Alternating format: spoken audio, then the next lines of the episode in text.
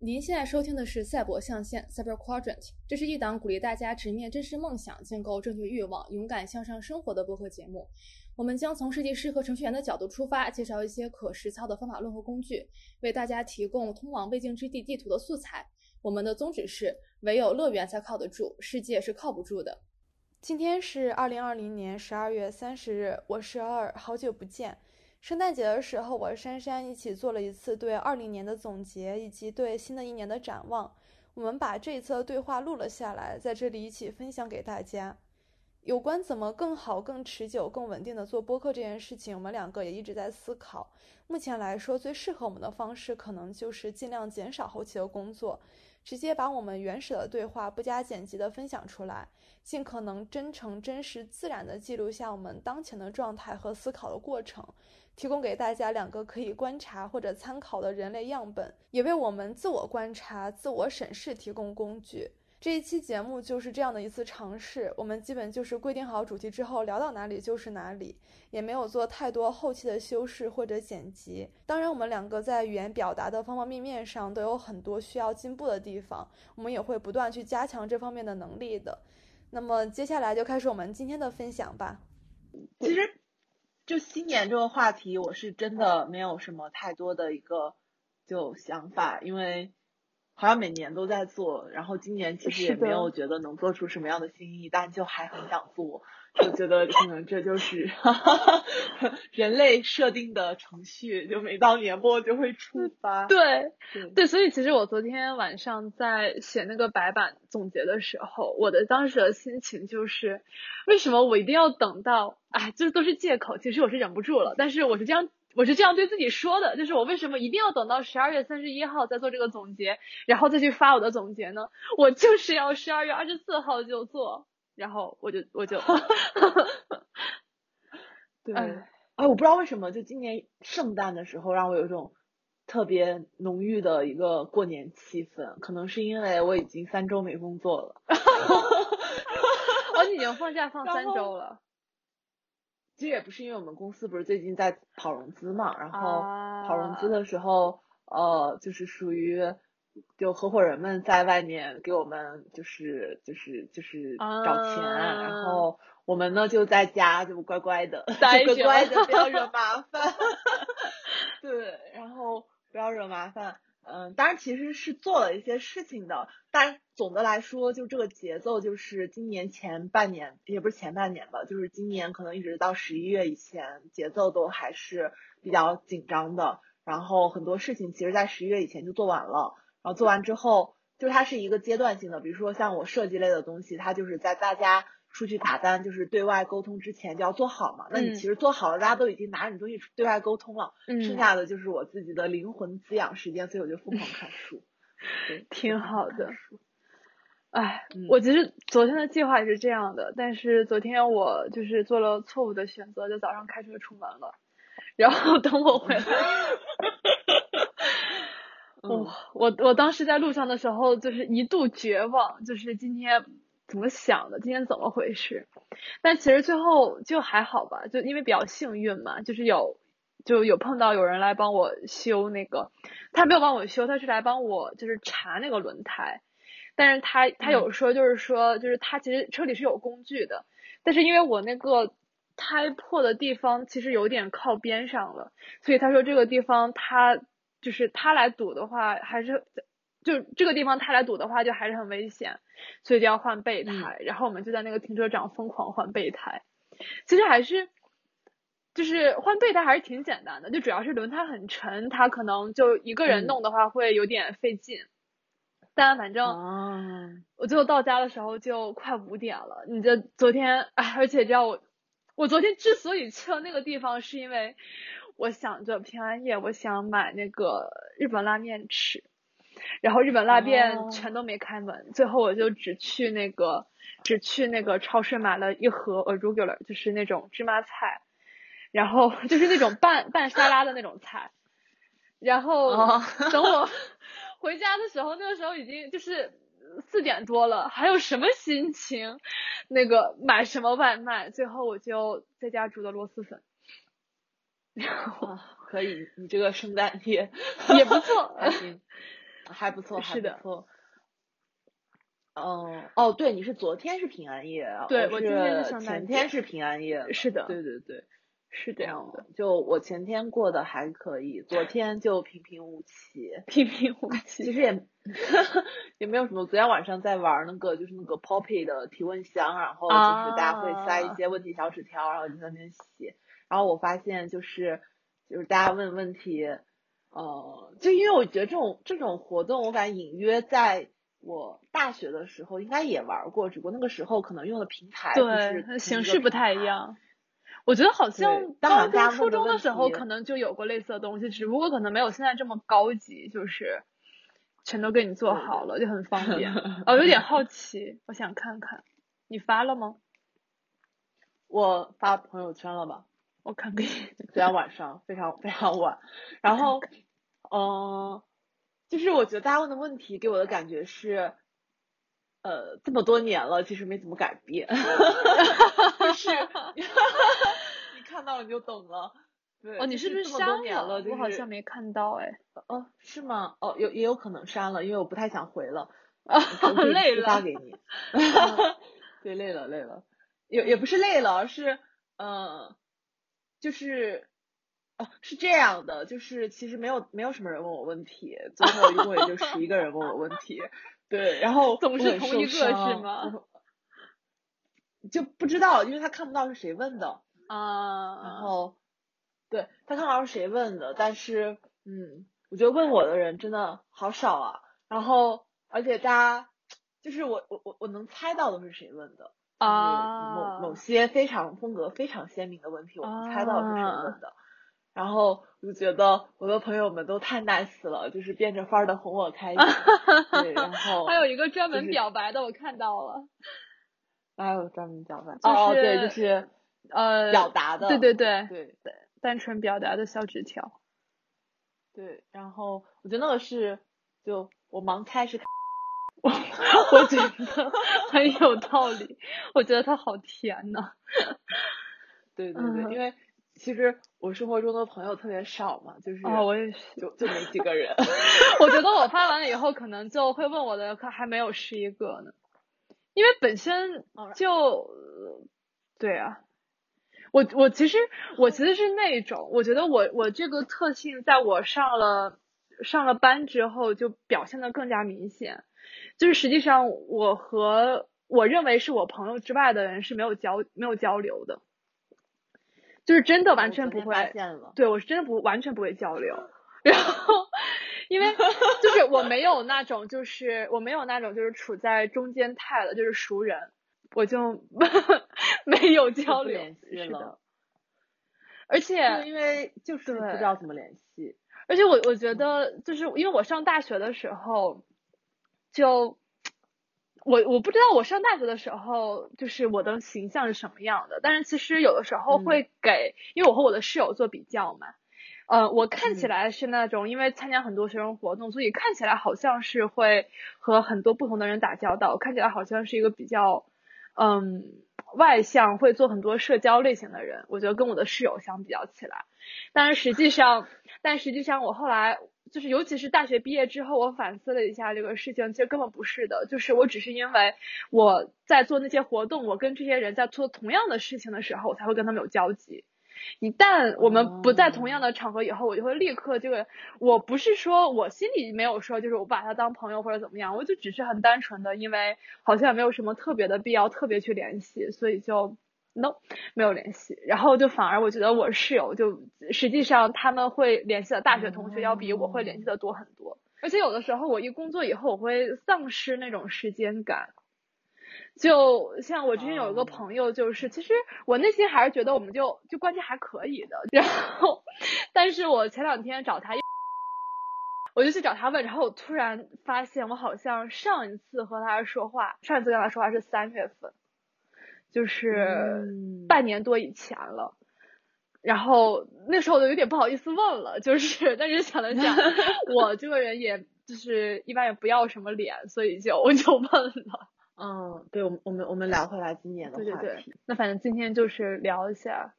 呃，辞旧迎新，去年的总结和新一年的展望。对，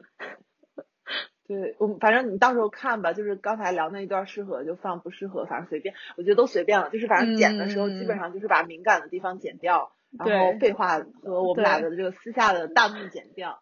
然后剩下的就会伤害到别的地方剪掉。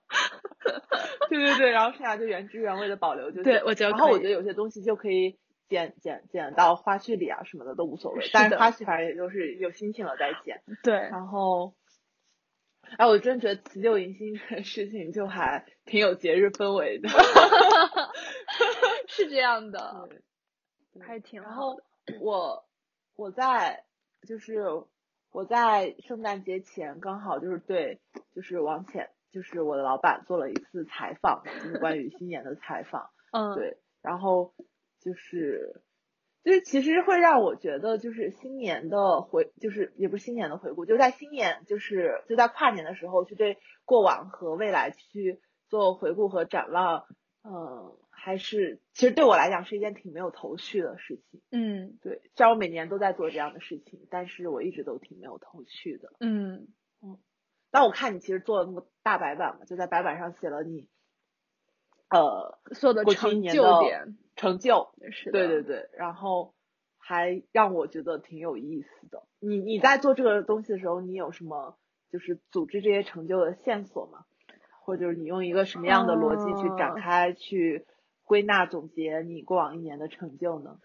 其实这个事情是这样的，可以说一下整个心路历程。因为其实我我我应该是读了研究生之后。才开始做这种什么年度总结这种事情的，我大学都没有做过。你大学做过吗？你大学可能做，但是没有发出来。哦，我可能就在朋友圈发发过去一年好看的照片嘛。啊，对对，一开始的总结是那种，对，就朋友圈小作文，可能就几百字就结束了。然后后来这个总结就越做越长。然后我其实总结的，但因为其实我每年，嗯。这么讲其实也没有几年嘛，就是我，就是从我研究生开始就，也就做了两三次吧。那其实我每次在做的时候，就怎么说呢？就是要反思的事情，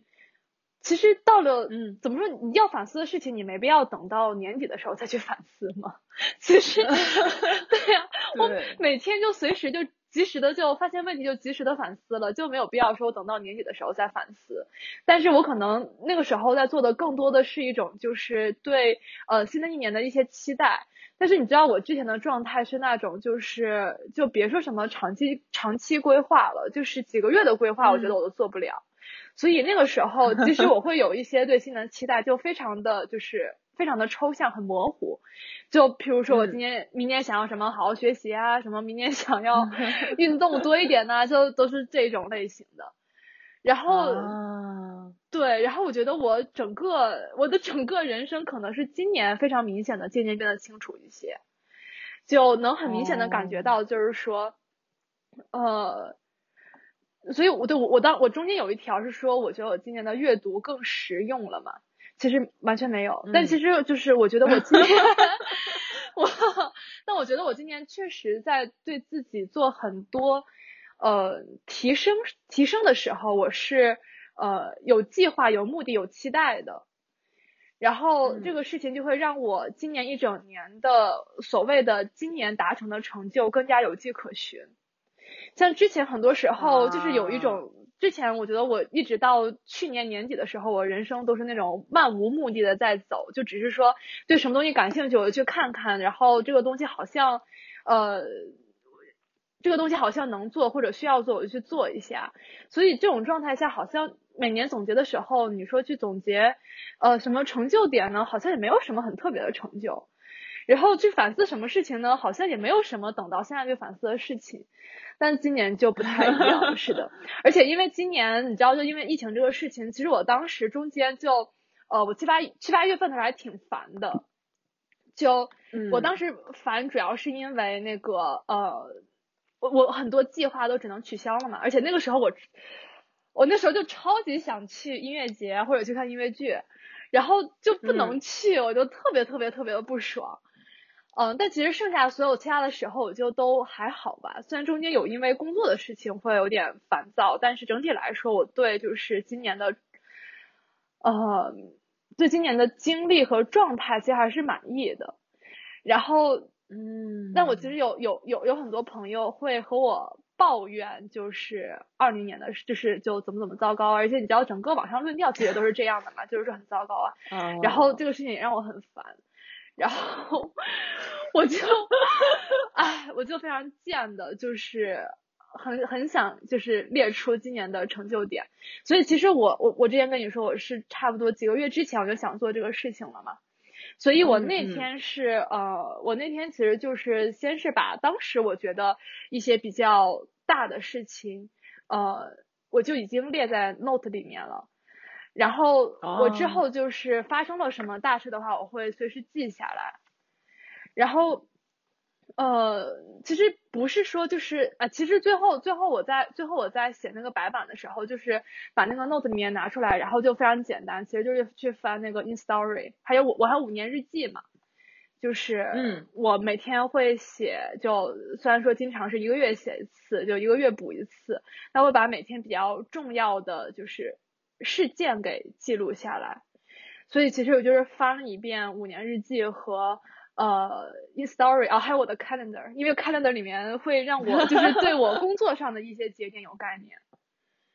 然后哦，但是你知道写完了以后就非常爽。我今天早上，我昨天晚上的时候其实还没什么感觉，但我今天早上起来，我一出来一看到我这个板，我觉得哇，今年怎么做了这么多事情？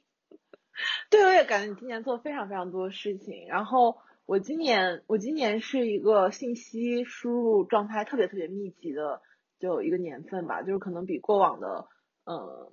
两三年加起来都更密集一些。嗯。然后这就导致了我其实，在消化这些信息的时候，有某种程度上的消化不良。就是，就是，就是人最开始的那个信息通道就那么就那么宽，然后你突然很多信息涌进来之后。其实是有点处理不过来的，这也造成了就是说，呃，我在可能今年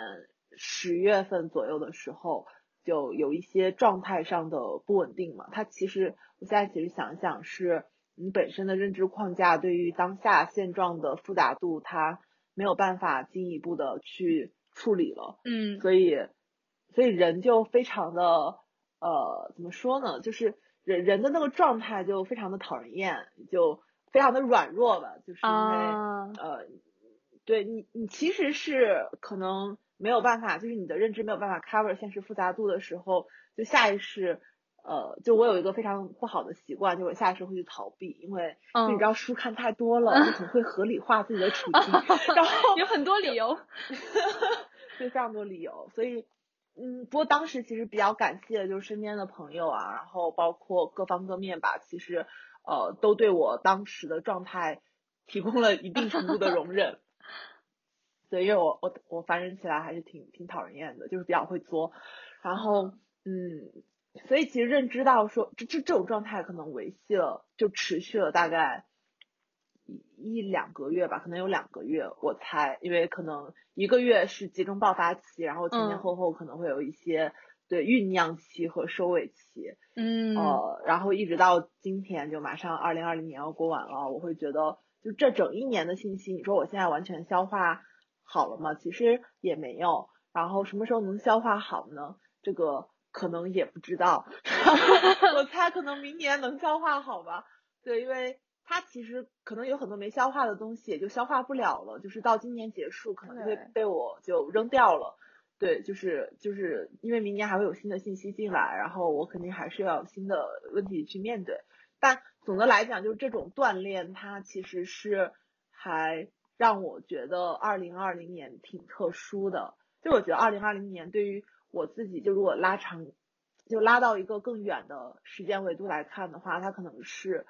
呃。就我转变的一个开始，就是我很多事情开始转变的一个年份，因为可能转变不会有我想象中那么快，它也可能不太是对。一个月、两个月或者一年就解决，一年两年去解决的，可能需要三五年。但是呃，就这个事情它总得有一个开始，所以我想二零二零年它就是这样的一个开始，就是主要是我和我自己的关系吧，然后我和 呃就是工作的关系，嗯，然后以及我和就是朋友家人的关系，其实呃都在这一年有挺多的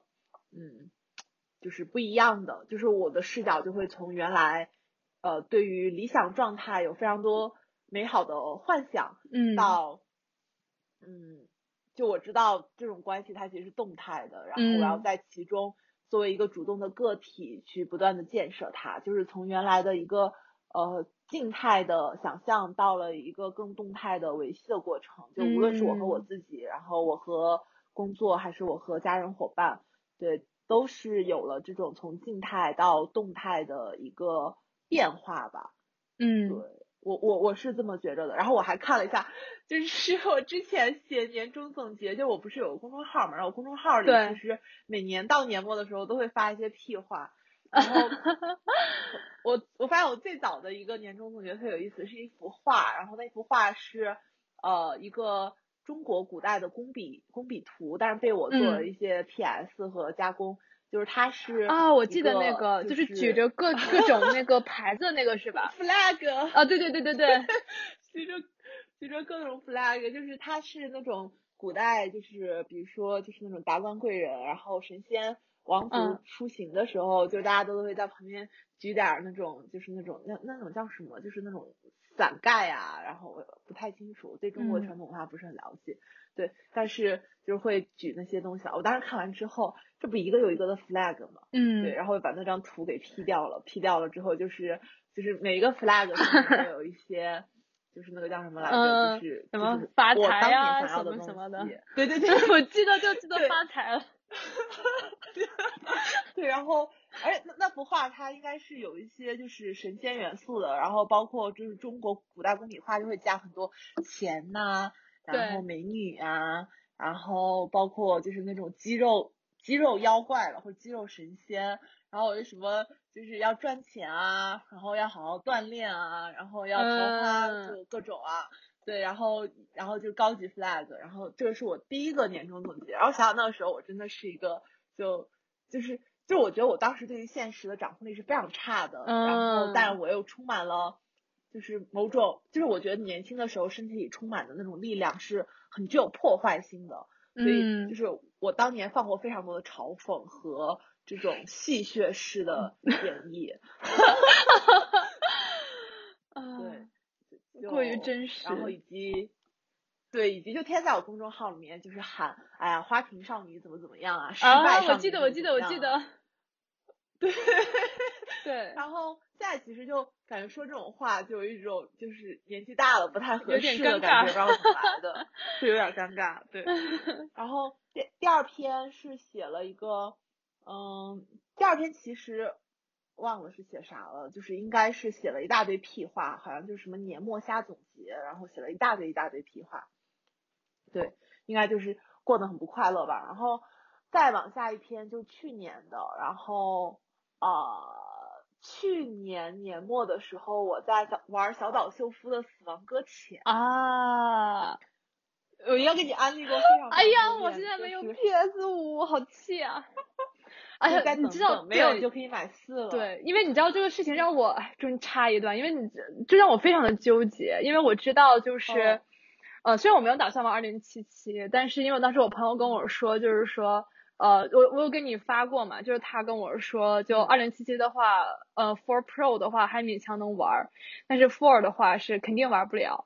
然后虽然我没有打算玩，但是这个事情会让我有点烦，就是我会想象到，就如果我想，就是我有一个想玩的游戏，然后我现在的机器带不动，那其实现在明明已经有了一个更好的机器，只因为没货，所以我买不到，啊，然后让我好难受啊。但其实也是因为，因为这个月买车嘛没钱了，所以这个月也买不起那个，也买不起 Four Pro。因为因为如果我想买 Four Pro 的话，我其实还是打算买一个好看一点的那种 Limited Edition，就稍微有一点点意义吧。所以所以我就说，有点纠结。我我当时给你发的那个灰色那个，我觉得最好看嘛，但是它它没有它没有 Pro，它只有 Full，就是它只有正常版本的。还有还有，Steam，对，就只有这两个版本。然后所以千万不要买。我我我我能想象得到买回来了以后那种那种难受的感觉，就鸡肋，就鸡肋，嗯，鸡肋。然后然后我可能比较考虑的就是，我其实有点想买蜘蛛侠，但是蜘蛛侠那个，其实我又觉得它那个盒子有点有点傻，我只是因为喜欢蜘蛛侠才要买蜘蛛侠。对对，而且你放家里就是它会，对，它会显得很乱。对，然后。哦，所以你慎重，对，重。所以我看 Pro 的话，剩下其他的有一个那个，但是因为它其实基本上做的都是游戏的联名嘛，但其实对对对我其实没有，就是本身我玩游戏也不多，然后也没有说喜欢到让我想买一个它的那个限量版回来的那种程度，所以我后来看了看，我我看那个 Pro 的话，它有就是纯白，它有纯白色的，我觉得看起来还不错。对对对。然后我买的就纯白的啊，就很适合放在家里。对，哦。然后还有一个就是它，嗯，就是它好像某一年的限量，好像是，呃，我不知道它是 five hundred million 是指用户吧，应该是可能用户数达到那个，然后它是一个深蓝色的。透明的，哦，好像看到过。对，那个好漂亮啊！那个主要是你可以透过它看，看看看到里面的机器。但是你知道，它价格在大部分地方买的基本上和现在在那个奇怪的地方买五的价格差不多。所以我要给你看一个，嗯，我买了一个它的限量版的手柄，但不是那么深蓝的，但是它是类似的，就是非常好看。你看到了吗？啊，是的，是的，是的，这很好看，是的。对，哦，就是。就我特别爱它，就是我我感觉我拿它玩游戏的时候，我的游戏表现都变好了。嗯，是的，就是尤其是它跟它就是那种就是正常的手柄去对比的话，其实就是差别还挺大的。就就你看，哦，是的，哦，你的就是白色的那个。对，但就这个东西，你就觉得就是。嗯，中规中矩嘛，这个你就会觉得自己真的好看一点都对不起。对，对，就是因为我我有时候玩游戏，其实我从游戏就我现实生活，我觉得经常还就过于有挑战性，以至于有时候我觉得就不太想接受游戏带给我无谓的挑战。对，对我我其实玩游戏的时候也比较喜欢比较 chill 的那一种玩法。我不想让这样，我不想要太紧张，就是，但主机游戏，我个人觉得主机游戏基本上还都是会对玩家有更高的一个对刺激投入度的要求。对，我好几次玩游戏没玩下去，就只有一个原因，就是因为我可能第一次玩的时候我觉得挺好玩的，然后我可能就一口气玩了呃七八个小时，然后玩了七八个小时之后，你就会到一个就。怎么说呢？就是某某一个关卡，你可能就没有没有打过去，然后可能就不玩了，不然可能会一直玩下去。是的。然后 就是可能很累了，然后关卡又比较难，你就没有玩下去，然后你就可能终止就存档，然后就准备下次再玩。然后，但是你一旦放下这个手柄之后，你再下次打开它，你真的不知道是什么时候。然后等到我下次再打开它的时候。我发现我忘记键位是什么了啊啊是这样的，是这样的，要重新学习，然后各种动作怎么操作已经不记得了，唉。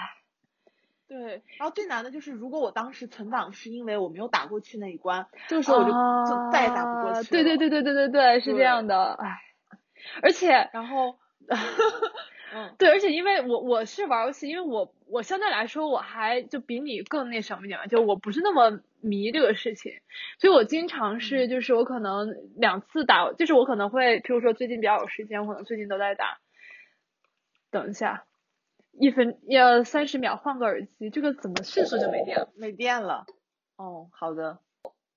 好，所以我如果真的很喜欢这个游戏的话，我就会从头开始玩，然后呃。就是当我比如说重复从头开始玩，可能两三次之后，我就真的记住那个键位了。对，然后我就能够更长久的去玩它，然后呃，对，就把它变成一个嗯比较常规的游戏，就不会再一次打七八个小时了。就是可能想起来了就玩一会儿，想起来就玩一会儿。对，对我最近在苦练塞尔达，就。因为我看了一个二十六分钟通关的视频，我觉得我们玩的就不是一个游戏，但是就是你知道，不是一个游戏这种，它有非常多的层级。但我们觉得，我觉得我们两个玩的也太不是一个游戏了。当然，就人家那个是非常非常极致了。嗯所以我后来就顺着那个视频看了很多其他大神的视频，就他没有说在时间上那么的夸张，但是在技巧的应用上真的是非常非常的酷炫。嗯然后我就我就我就也很想那样，然后所以就最近在苦练塞尔达。嗯然后以及呃，就是就是是这样的，也是跟最近的工作工作上的一个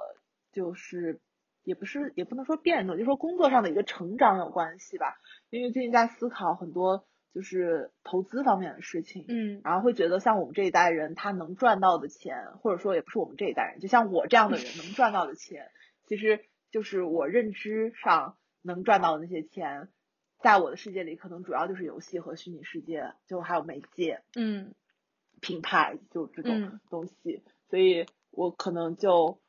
就是最近在非常非常有意的训练自己对这些东西有更深刻的体感和理智上的认知。就理智上的认知其实好搞嘛，就是对多多多多思考，看多学然后多输入多想多思考，对对。但是体感上的认知，我是真的觉得说，呃，它是需要我投入挺多时间的，而且某种程度上是我跟这个行业其他人不一样的一个地方，就是我真的爱玩，然后我真的是愿意花时间在这个上面去玩，嗯就这种，嗯，就是积累下来的一个，嗯，gap，其实还是会，哎，就是人年纪大了，就是总是在讲这种优势的事情。啊。嗯啊，我发现我刚才又忘录了，不过不要紧，刚才好像没说什么，就只是说因为每次打游戏中间要间隔非常久，导致一无所知，嗯毫无记忆，然后还晕三 D，唉，没办法，没事。对，哎，所以然后，对，所以其实后来我我没有立刻就买 PS4 的原因，就是因为后来我想了想，就我即嗯使买回来，我可能就是最近能玩的机会也很有限，所以我还是再忍几个月。哎，我怎么就对我怎么就买不到了呢？我觉得能买到的，就是就是它可能一时之间产能跟不上，但是等你再缓缓，就你可能可以再等三个月，总能买到了。嗯我觉得可能要等到明年 六七月份，我没那么乐观。但你就对，其实还好吧，因为反正。等等你们。对，因为反正到时候什么样就到时候再说。因为我要真的就是我自己实际的体验，你要怎么我没有，我说我只是要先把那个 Switch 上的游戏先打通关，然后哦，对对对，因为我自己实际上的体验就是，就 PS 买回来你玩的频率，就对我来讲是没有 Switch 更高的，因为啊它上面的那个游戏就是需要你花挺多时间精力，而且是大块的时嗯间的。是的，然后，嗯，还有其实就是这里面，我觉得是有男女差异的，就是、嗯呃，啊这么说也不太好，我不能代表所有 就是。没关系，就是刻板印象中的男女差异。对，对对对，就我还挺可以代表刻板印象的，就是就是就是女生就是没有那么爱玩枪战，所以就是那一类的游戏，其实玩起来对我来讲都是，就我不得不玩，以让我去体验这个游戏其他维度的快乐。啊嗯，因为它游戏的快乐有非常多种嘛。然后我每次就是去瞄准别人的时候，我都觉得我为什么又在做这种事情？而且我不知道为什么，就是我对于枪支、枪械这样的就是热武器没有任何的，甚至有点抗拒。啊，就是我不仅不会享受，我甚至有点抗拒。啊但是我对于比如说拉弓射箭这种。嗯其实其实逻辑是没有区别的，逻辑就是远程攻击对嘛。对，但是但是你就是不太喜欢，我就是很不喜欢听到枪声。啊，对我听到枪声，我会有一种生理上的不舒适。啊，我有我有朋友是，她也是女生，但她就是超爱玩这种射击类游戏。我觉得我就是一般。我因为我其实我小的时候，我小的时候不能分性别不对我小的时候，其实唯一嗯、不能说唯一玩过吧，其实玩过比较多的游戏，其实就是枪击类游戏。因为那个时候其实我爸嗯玩，然后我爸偶尔让我偷偷不是不是偷偷，偶尔让我在他的监视下不监护下玩一下。所以其实小的时候玩嗯那个比较多，但是我就没有很迷这个东西。就如果说你让我选择的话，其实我不太喜欢玩这种，就我不会选择玩这种类型的游戏。我喜欢那种就是有嗯嗯嗯很大的世界，然后我在里面就是走来走去的那一种，可以让我慢慢走。其实我也不是非常喜欢剧情类的，就是就是有太多的剧情会让我哦非常不耐烦。就那种纯 RPG，我那种纯 RPG，我真的试过八百次。我从高中的时候就试过，但真的就是，哎，就别说了，就赶紧你你让我选，然后你就赶紧让我选，就不要说前面那么多废话。哦所以我好像哦，那你还挺应该挺适合玩塞尔达。对，但是 Zelda 唯一的问题就是，呃，就是因为我玩的太差了，所以我总是在死。然后我其实挺长时哦间，我挺长一段时间没有玩它了。我这段我这段时间好像都没玩什么游哦，对，我这段时间在玩那个《刺客信条》嘛。《刺客信条》就还好吧，刺客信条》虽然也要走剧情，但是因为呃，我很喜欢就是它这种就是哎。就是神奇的复古情怀，就是它满足了就这这这这一类人的诉求嘛。就是你在那里面，我记得经常就是呃，在他虽然我知道我下一步要执行那个任务，但是我可能就是在那个房子上走来走去，欣赏一下路边的风景和人。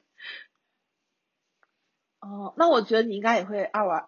死亡搁浅》，嗯就是真的，嗯，我不知道，反正，呃，尤其是今年玩二零七七的时候，让我觉得就小岛秀夫还是真的牛逼，因为，嗯，它赛博朋克本身它可能就是复古多于对是的复古多于想象的，未来了，我一直是这种感但是觉。但你知道，就是二零七七这个东西，它其实是在绑架你，就是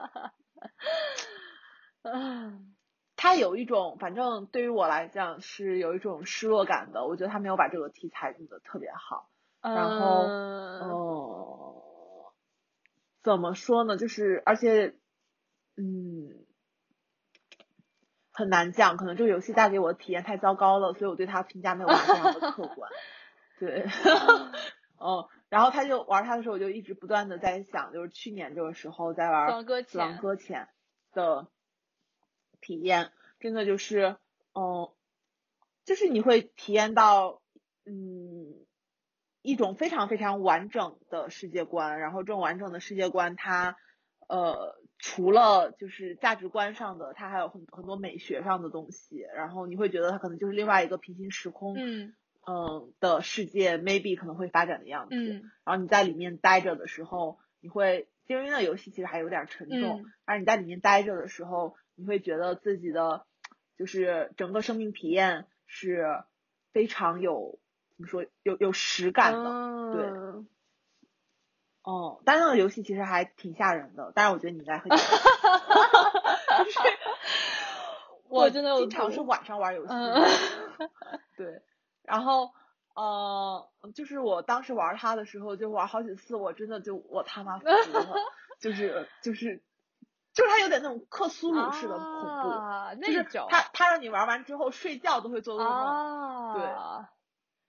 哦，但其实我我说实在话，克苏鲁这种类型对我来说就是，呃，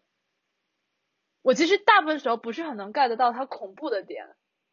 就是我有的时候会觉得它很有哦。趣，我经常会把它当成就是相关题材的东西，可能会当成玄幻或者冒险题材，但是其实我一直就是嗯这种类型的、这种就整个它这一个脉络这种类型的恐怖小说，或者说恐怖的呃文艺作哦。品，我其实不是特别能 get 得到。那当然，游戏肯定是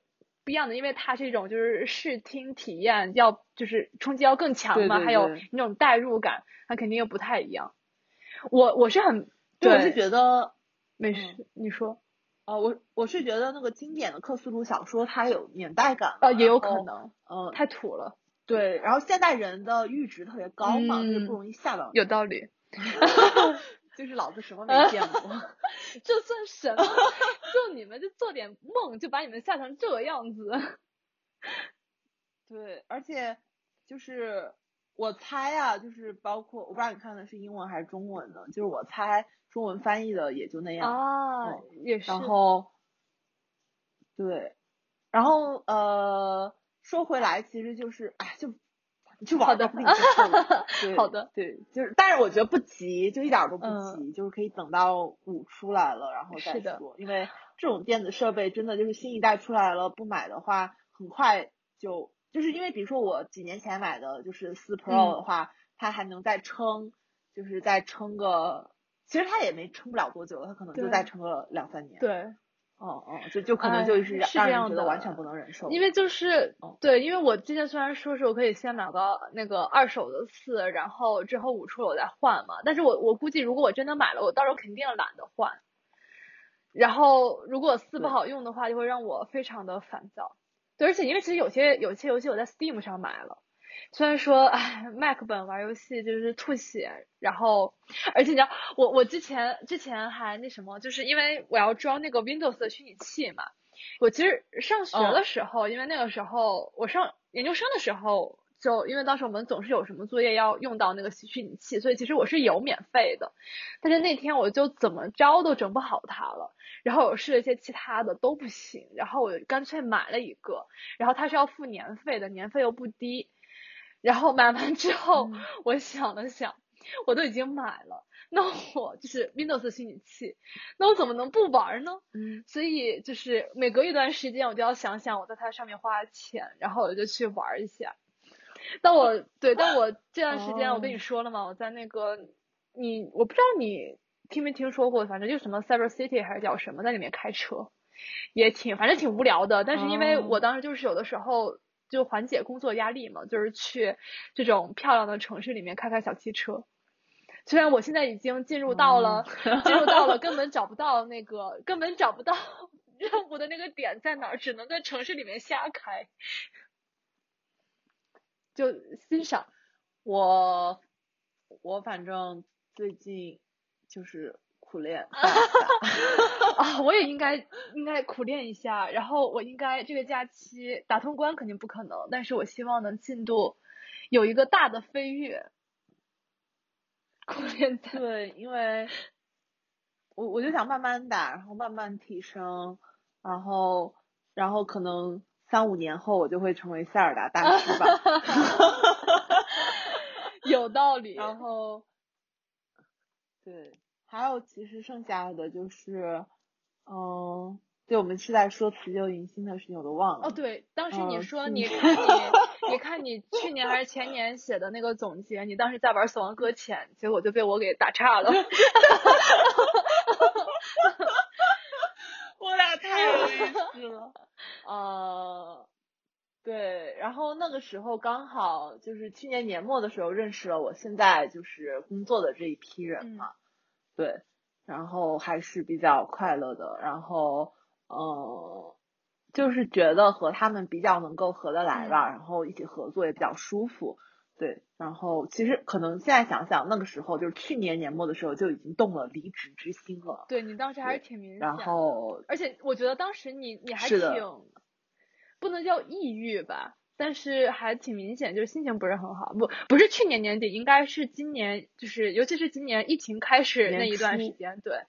我觉得还挺明显的，你当时情绪就不是很高。对，然后我本来其实没有想那么快从上家公司离职嘛，然后我我我可能其实是会预想说，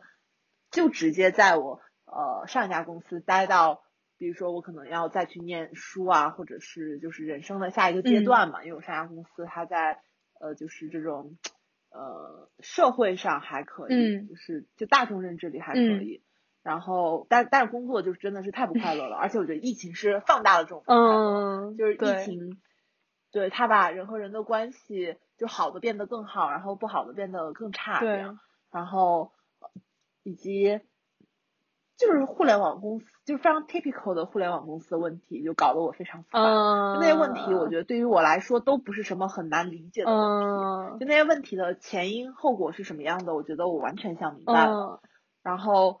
呃，就是我要不要忍的问题，就是我，就是我，就是就是啊，就是好，呃，如何去做选择，就 how to decide。然后，嗯，当然可能在前一个上。更早的一个时间段，我觉得说我可以忍嘛，因为它里面有非常多 trade off。然后，但是疫情这件事情就是把非常多的事情搞得很极端，然后当时的那种极端环境就真的会让人对于自己的生存状态有一个意义上的审问嘛，然后所以就就就是我在线下复工的第一天就提了离职。哦，对对对，我记得。对，然后然后其实我当时的老板是，就觉得这么说，我现在觉得我说别人是好人，感觉跟骂人一样，但是我当时老板是好人。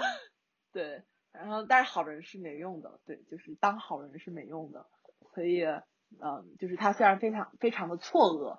就我也确实非常感谢他在我职场中给了非常多的帮助和指导，但是我还是选择了伤他的心，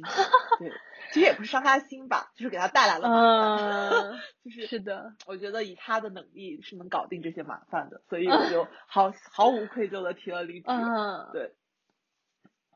然后就就就走了，然后我还记得当时我们的大老板就是公司的，就是我们部门大老板，然后就找我呃问说，嗯，就是你去新的公司干嘛？我记得，我说我去我新公司做 PPT，然后然后我大老板就无语了，就是对，就那你走吧，就。因为因为我其实当时在换工作时，我是不确定我要到我新公司干嘛。嗯嗯嗯，就是就是确实是未知的，就已知的就是我肯定是能做 PPT 的。对，然后是的，啊，包括其实现在你问我我在我们公司干嘛，我肯定是可以说出来非常多很具体的，就是职能吧。但是呃，我觉得都是也不是了，就是就是。说不干，可能就是说这些工作内容说不干，可能其实也就交给别人干了。嗯，我觉得我现在在我们公司里只有一个工作，就是 be myself。我觉得还挺好的。是的，是的。然后这个事情也是我今年才想明白的，也是就是十月之后才想明白的，就是我对于我们公司呃最大的价值是什么？就是 设计它。只是一个显化的价值，嗯，然后，嗯，如果我是在我们公司要做工具人的话，我肯定是没有在，比如说我上一家公司那样做工具人来的更有效益的。这个效益不仅仅是指对我个人的效益，也包括社会价值。对，因为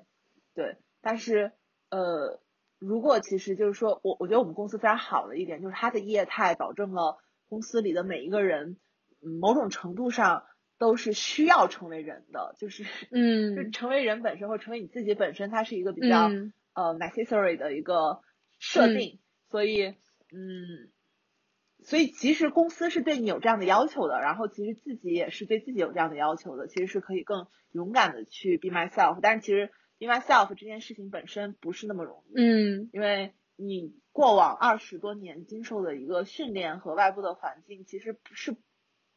不不鼓励你这样做的，嗯，对，就可能嘴头鼓励吧，嘴头鼓就是口头鼓励，对，然后但其实实际行为上是还是会呃不鼓励你这样然后所以我就在积极的 be myself，然后之后我就遇到我人生中的第二个问题，也不是第二个问题，就今年的一个第二个大问题，就是就是你有点突然之间从一个规训社会进入到了一个就非常积极的社会。就是，嗯，就很有意思，就是，就当别人从要求你做一二三四五六七，到变成对方允许，也不是允许，就对方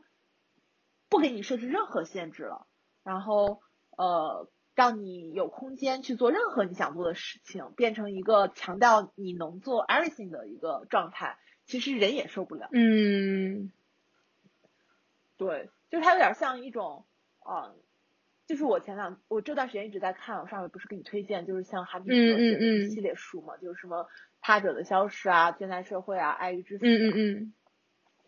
就是说，呃，就我们从规训社会到了一个兴奋剂社会吧，对，就是其实就是所有的环境都会告诉你你能，然后你可以，然后你超行。呃，就是时间久了，他对人的这个精神状态的，就是一个，呃，怎么说呢？也也不是很健康，就是说这种积极的，就是只有积极的力量，对精神状态就不是很健康。是的，对，然后所以我又在自己的去调试，因为我以前非常多的认知或者说我情绪的主要来源都是在工作维度上的，嗯，然后工作的好和坏很很大程度上它其实就是就是呃就基本上可能近乎百分之一百的在占据我当时的生生存状态，嗯，然后嗯，但是今年其实到年末才开始这个转变，就是说让工作其实成为自己的一个支持系统，然后就 partly 的去影响自己的生活，然后呃把所有积极的这种呃就是强调自己能做某些事情的这种状态，就是放在呃就是工作里是 OK 的，但是生活里有一些其他的状态，可能是需要其他的场景来补足。嗯，所以其实，所以昨天就有人问我说：“你今年最开心的一件事情是什么？”我就觉得很难回答，因为呃，我你说我今年开不开心，就还挺开心的，而且甚至就我我当时在那回答三人写的就是我有一段时间就是开心到，这个应该跟你说过，就是开心到 呃会怀疑自己活不成了，就是每天都很开心，然后每天都很头晕，就是开心到头晕。嗯。然后你就会觉得这样肯定会死很早的，对，然后 然后呃，这个是，所以其实开心嘛是蛮开心的，然后情绪不开心的情况嘛也有挺多的，然后呃，就对这种状态本身我是持肯定态度的，我是希望我的生活就是嗯。可以时常头晕的，嗯。对对对，因为我对于自己的那种超稳态的健康没有一个非常非常强烈的追求吧，当然还是很追求的。但但是如果如果可以让我开心到头晕，那我肯定是会开心到头晕的，就是 就是它是有这个值得的排斥 trade off。对对对，然后，呃，但但总的来讲，我就是觉得我今年在一个就是那个 threshold 上去进行人生中非常多状态的转换，嗯。所以很难用开心和不开心去评价这一年，因为这一年对我来讲就是还没有那么容易吧，嗯，，对，就是还有点有挑战性，嗯。然后其中就是说会有非常多呃无力的状态，就是会对自己有非常多的要求，然后没有达到这要求又非常的不满，然后就是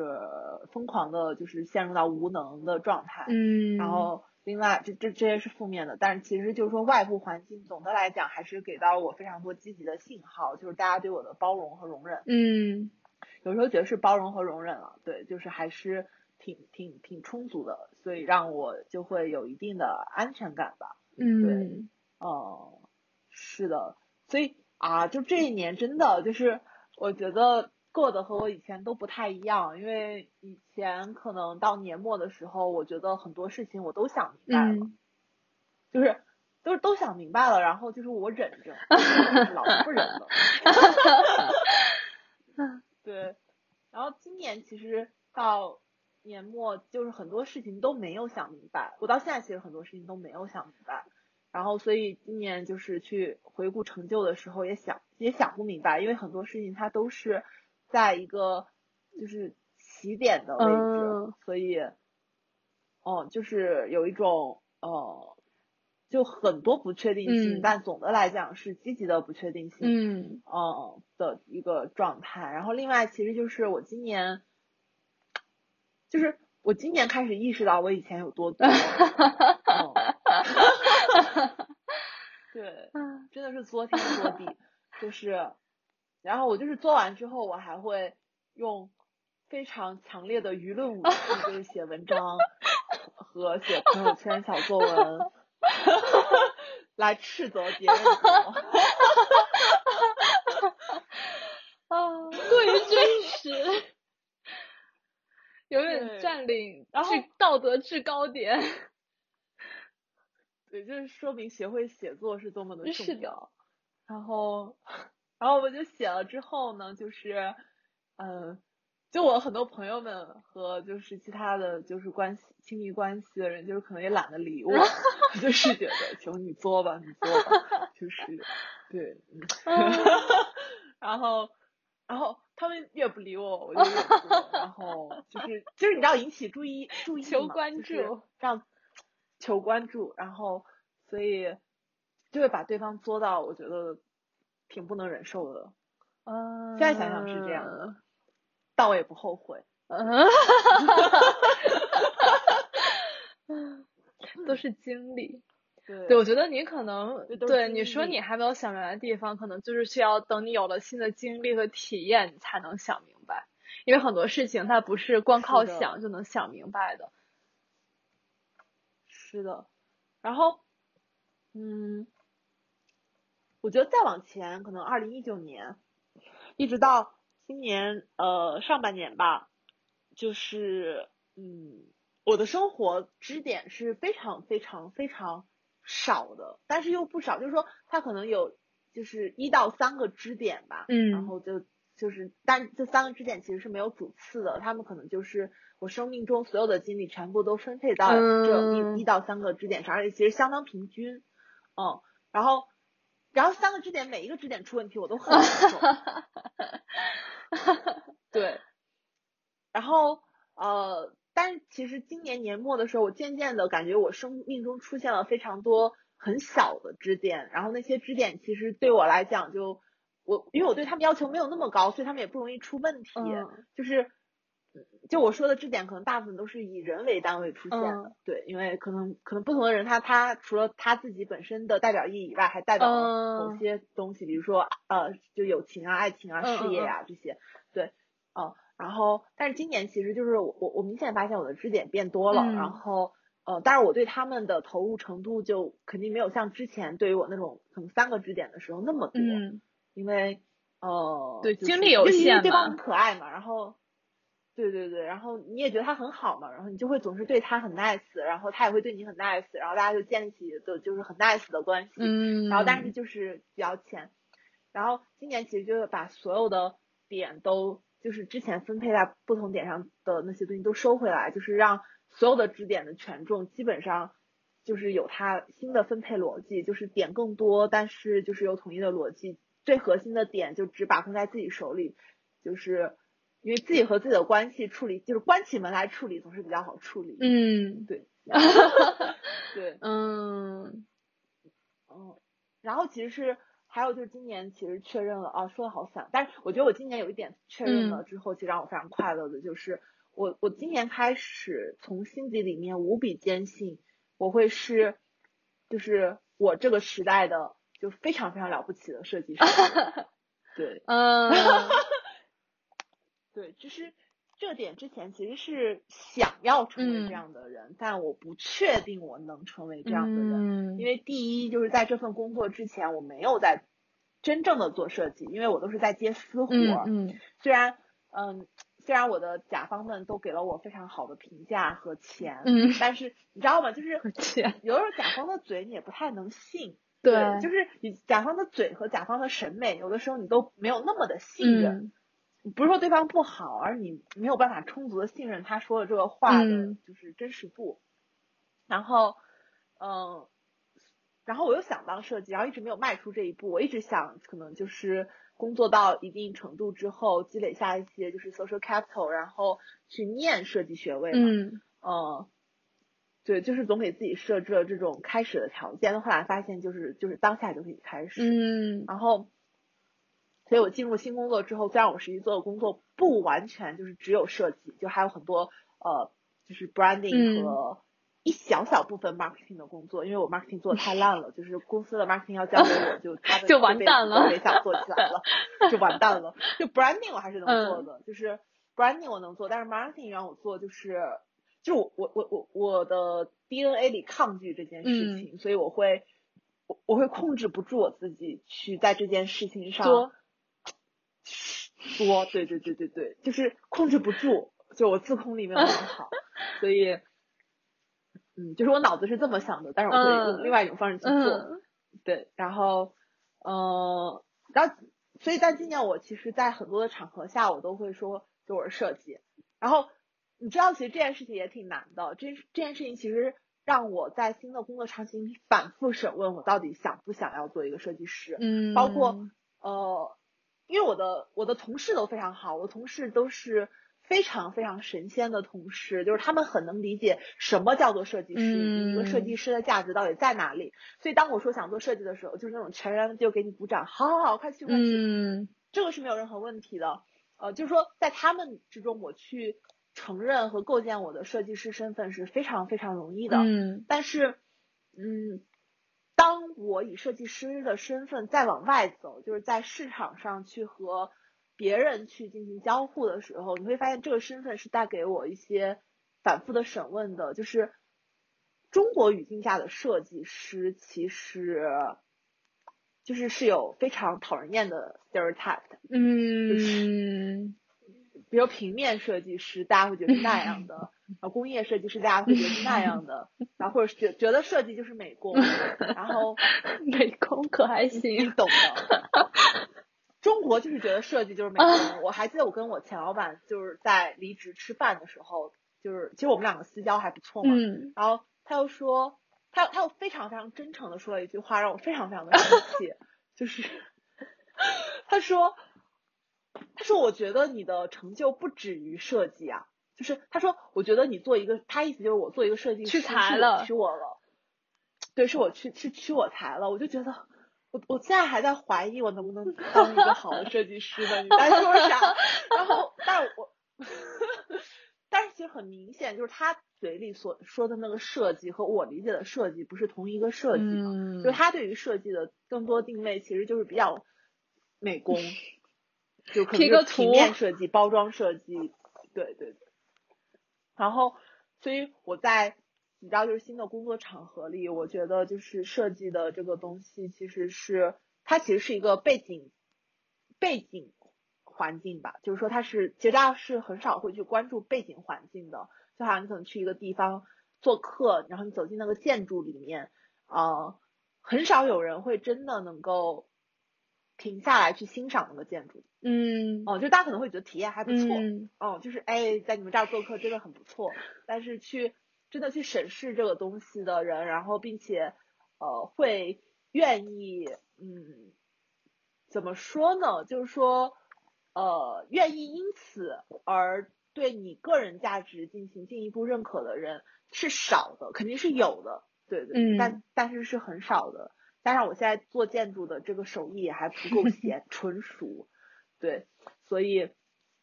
其实，在这样的过程里，我会反复确认我到底是不是想当一个设计师，嗯。因为我还是有的时候会需要一些所谓的就是很虚荣的一些部分，一些光环，然后一些注意力也好，嗯。认可也好，对。然后我后来在审视我到底想当一个设计师，我还是想要那些东西，但这个答案还是很明显的，我觉得还是当一个设计师比较好。对，因为后来你会发现，就是对方不喜欢这些东西，或者说也不是不喜欢，就对方没有被这些东西吸引注意力，就是因为对方不关心呀。那对方不关心就不要关心呀，就是不关心就不关心啊，对，就不关心就不要跟你产生联系，就非常 好，就是 very good，对啊，就是对，就不然你和这样的人产生联系，时间久了，就是你只有当下就是那半个小时快乐，然后后面就是你和这个人产生的联系，就要么就是没有联系了，然后要么其实就是你们的联系会有某个人在将就另外一个人，就是搞得非常的扭曲，对，然后我就这么想了之后，我就觉得。对对对，就是设计师这个身份挺好的。然后另外一个就是说确认自己，就是一个是确认自己确实是想要做这件事情，然后另外一个是确认自己真的能在这个事情上做得很好，是因为就这半年见了挺多设计师的吧，嗯然后其他的设计师，嗯。然后以及呃，就看了很多的，就是不同，就是呃设计师的访谈，嗯。嗯，人生经历，还有就是各种各样的就是公开的、非公开的资料吧，对，然后大概会知道就是就是一个所谓的在一个特定时代很一流的设计师，他的生存状态、他的认知状态，然后他的成长通道是什么样的，所以我就觉得，就是对于我来讲，可能再过个十年或者十五年，就达到那样的状态，其实就对我来讲是没什么压力的。嗯。对，以及我现在就觉得，就这一代他没有出什么真的让人觉得非常嗯，就是 appreciate 的那种设计师的很大一部分原因，是因为现在的设计师，我我觉得是强度太低了，嗯，就是他们的强度不是工作强嗯，度，我知道你说的那种强度。对，就而且他们对于真实世界很多时候是有抗拒的，嗯。我觉得这个很正常，因为我觉得设计师的那种思维模式会让大家对于真实世界其实是有非常多操作感的，就是我可以给我自己编织一个非常非常好的体验，然后让我去感受这就是我想要的真实是，因为真实本身是一个认知层面的东西，它不嗯是真的有真实，对，然后嗯。但是说就是说，一旦你在某个地方，它就是能够为自己去编织那样的体验了，它其实也是一种可能性的限制和制约。嗯哦、就是我真的觉得这个世界上没有多少人能像小岛秀夫那样，就小岛吹人间岛吹，就是做做一个做一个就是那么完整的游戏。嗯然后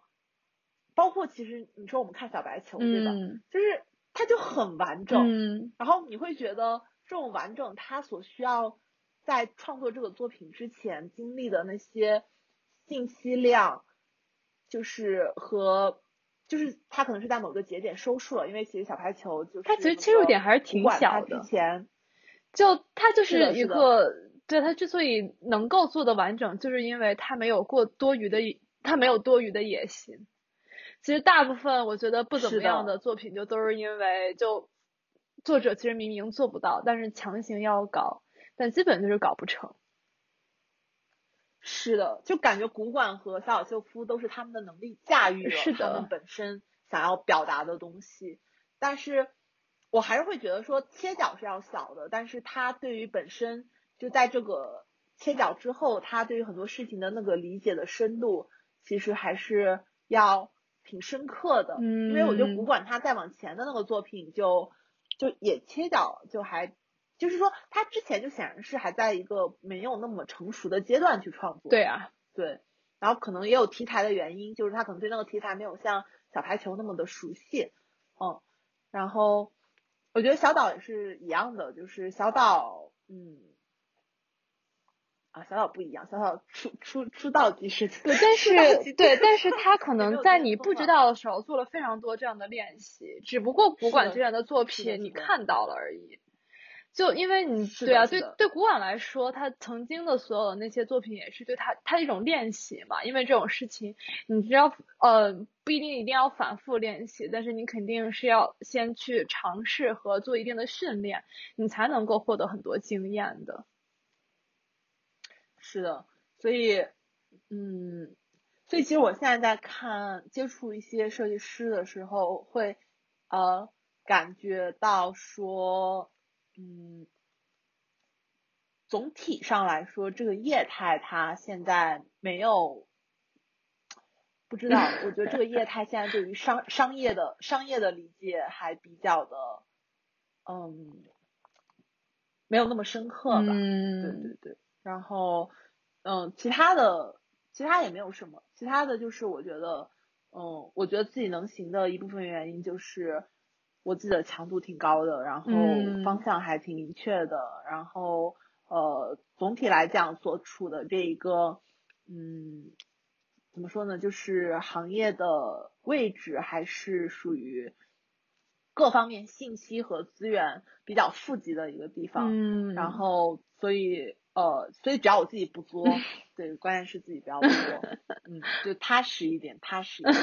就还是还是未来可期的。所以今年可能在这件事情上会比较开心吧，因为呃，就是从心底里去相信了这件事情，呃，但是这种相信，我觉得还是有很多需要去就是反复消化的地方。嗯就哦，对于一个好的设计师到底是什么样的，然后这种这种所谓的好的设计师的定义，我觉得是需要不断去思考和迭代的。嗯然后对于本身这个行业的生态它是什么样的，其实也是要不断从各种各样的新的场景去理解。然后还有，其实我觉得我做的很不足的一点就是，呃，我还是太就是说。我这个人他还是比较自闭吧，嗯，就是我这种自闭是，就是我对于真的去和某个人或者某件事情产生连结感和归属感这件事情。嗯，看起来我其实很容易和这种外界的东西绑在一起，但是其实我觉得我内心里面还是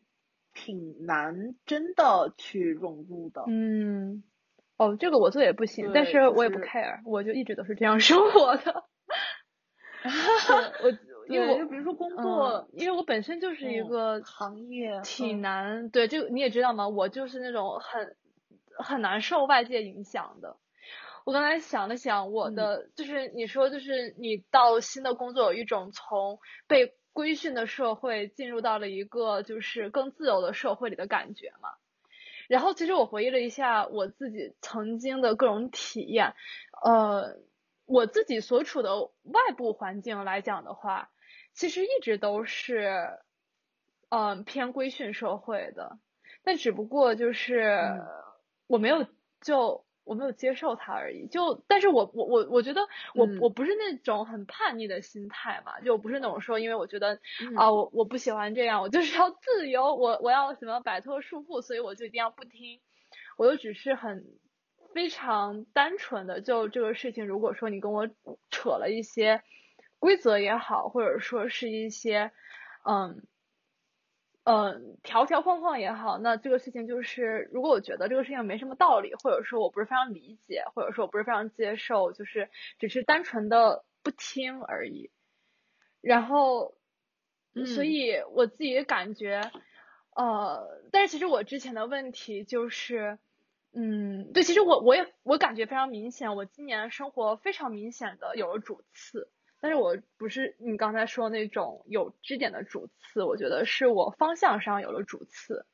因为之前给我感觉我就是那种，就像我在玩游戏一样，就是我也不是很 care 这个主线任务是什么，我就只是在一个开放世界里面观察世界，然后嗯对，然后有自己感兴趣或者说是呃或者说是有欲望的方向做一些提升，但是其实没有什么没有什么目的性，然后就导致我。呃，怎么说呢？其实我没觉得有什么不好，但只不过说从呃实用的角度来说的话，这显然就是一个呃非常不非常不节能、效能很低的一种生活方式。然后，对，对，但我觉得挺好的，就是说，就是说我刚才去查了一下我的笔记，就笔记 就脑子不太好使，然后嗯。就是里面提到，就是规训社会，它的下一步是叫公绩社会，啊，就是对，功劳的功，知成绩的成绩对，对，公绩社会，我觉得这个形容还是一个比较呃对特别有意思的一个观察，就是呃，显然就哦是一个我不太感兴趣的方向，所以我就没有往 那个方向接受它。对，所以其实你就是会挺，你就是非常不是说非常，就是你是可以 enjoy 一种没有效能的生活的，嗯而且甚至于很多时候你会主动的去选择那种没有效能的事情嘛，嗯，是的，然后，然后我觉得本身就是说你是拒绝说以效能去评判这件事嗯。情的一个意义或者价值，是的，就这种事情，它其实我觉得恰巧是我们这个时代就是所谓功绩社会中生存的人一个比较呃需要去具备的技能，因为其实现在整嗯。个社会我觉得本身都就是很很有意思，我觉得它是一部分是规训，一部分是公 绩，就是大家会交界点，在不同的场景下，对对对。而不同的场景下会用不一嗯样的，会遇到不一样的情况，对而且每在每一个情况里自己都被压制的死死的，感觉有点惨。对，然后其实我当时看那本书里面，它其实讲的就是公绩社，就为什么会产生公绩社会？他说是资本主义为了提升效率所带来的一种，就是嗯自然的一是的种升级。是的，因为你现在去规训你，它生产力的那个就是极值吧，就是是比如说就是它的 max 的那个点其实是固定的，嗯所以它需要找一个新的模式，然后把这个生产力再往上提高一个 level。对，这个时候就要从被动的，然后呃就是规定的这种语境里，变成让你就是让你去透支你整个的生命，去 主动的去做，嗯对吧？你像以前好歹大家下了班可能去喝酒了，也可能就是老婆孩子热炕头，对对吧？但是现在其实大家下班嘛？大家不下班，就是就是就是对吧？零零七，零零七这种逻辑我真的都不能理解。然后，嗯，但是其实他在规训社会里反而不太可能是零零七，因为你真的零零七就要有工人对起义了，对，就是就工会就要出来搞事情了。然后，但是现在其实零零七大家都觉得我是为了我自己的生活来奋斗，不要再说脏话了。对对对，下次再抓到我，给你逼掉就。是就是，对，给我逼然后，呃，所以他公公祭社会，我当时他书里有一种形容，就是叫兴奋剂社会。嗯然后他对于兴奋剂社会的描述是，对我现在都是在读我的笔记啊，因为我脑子是 就是 就是兴奋剂社会，他的一个描述特别有意思，叫导致了一种没有产生效能的效能。嗯，对，所以我觉得你刚才在讲没有效能的时候，嗯。它所指的那个效能很很大程度上其实是反而是一种没有嗯。产生效能的效能，而你觉得没有产生效能的那些活动其实是产生了非常大的效能的，嗯，是的，对于你自己的效能嘛。对。对，所以其实对，所以其实今年我觉得我在生活方向上有了主次的，就是一方面确实是因为我觉得我本身可能在有一些方面我开始希望有一个快速的进步，就是然后这种嗯情况下嗯就确实会让我首先就会把更多的精力和时间很自然的就倾注在了某某某几个方向上，我还是没有一个方向，某几个方向上，而且另外一方面就是我觉得好嗯像。呃，今年能够很明显的感受到，就是曾经的，就是很多就是比较，呃，可以说是杂乱无章的经历和呃接收到的很多信息，在今年在很多地方就有了收束的感觉，就对对，然后就会让我呃很自然的就会开始整合起，我就很自然的就开始去整合我曾经的很多不同的轨迹。然后他们就会在今年有了比较，呃，就开始今年就会有了一些比较相对来说明确一些的航道的感觉。啊，是，的，航道，我比较喜欢这个说法，因为是一个海洋文化的意象。呃，想想我们曾经还还想要一个海盗的头像。对，就是我我其实觉得就是这些意象都还蛮蛮能揭示我们两个就是很底层，就是喜欢追求的一些价值的。嗯，对，有道理。嗯就我们俩其实就是其实我会有的时候觉得我们两个是在生活的表现形式上有非常非常大的差异。嗯但就让我觉得很有，就或比较让我着迷的一点，就是其实我们俩非常多底层价值观的吻合度又极高嘛。对，还是很对，奇但是其实我们俩真的的完全是的，对，但是我们俩又是完全完全不一样的人和不一样的视角。是，的，然后就不一样的价值观怎么会带来？就是明明是同样的带来，对，明明是就像同样的那个 component 是一样的，但是最后组合出来的这个东西就很不一样啊，组合出来的这个人，对对对，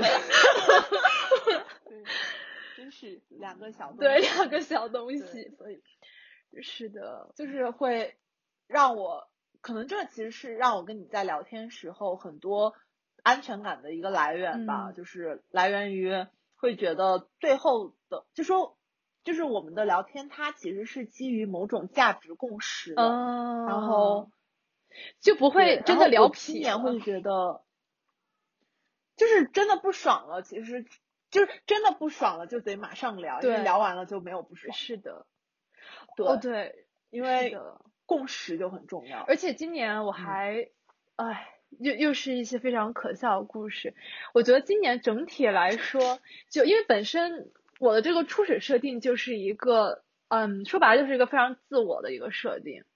所以其实我我和我和整体来说，我和外界的联系就可能是非常少的，就可能别人都是一面一面的接触，或者甚至说可能有很多，就甚至是已经交叉到一起了。但我觉得我可能我和外界的联系一直都是一条线一条线一条线的那种连接。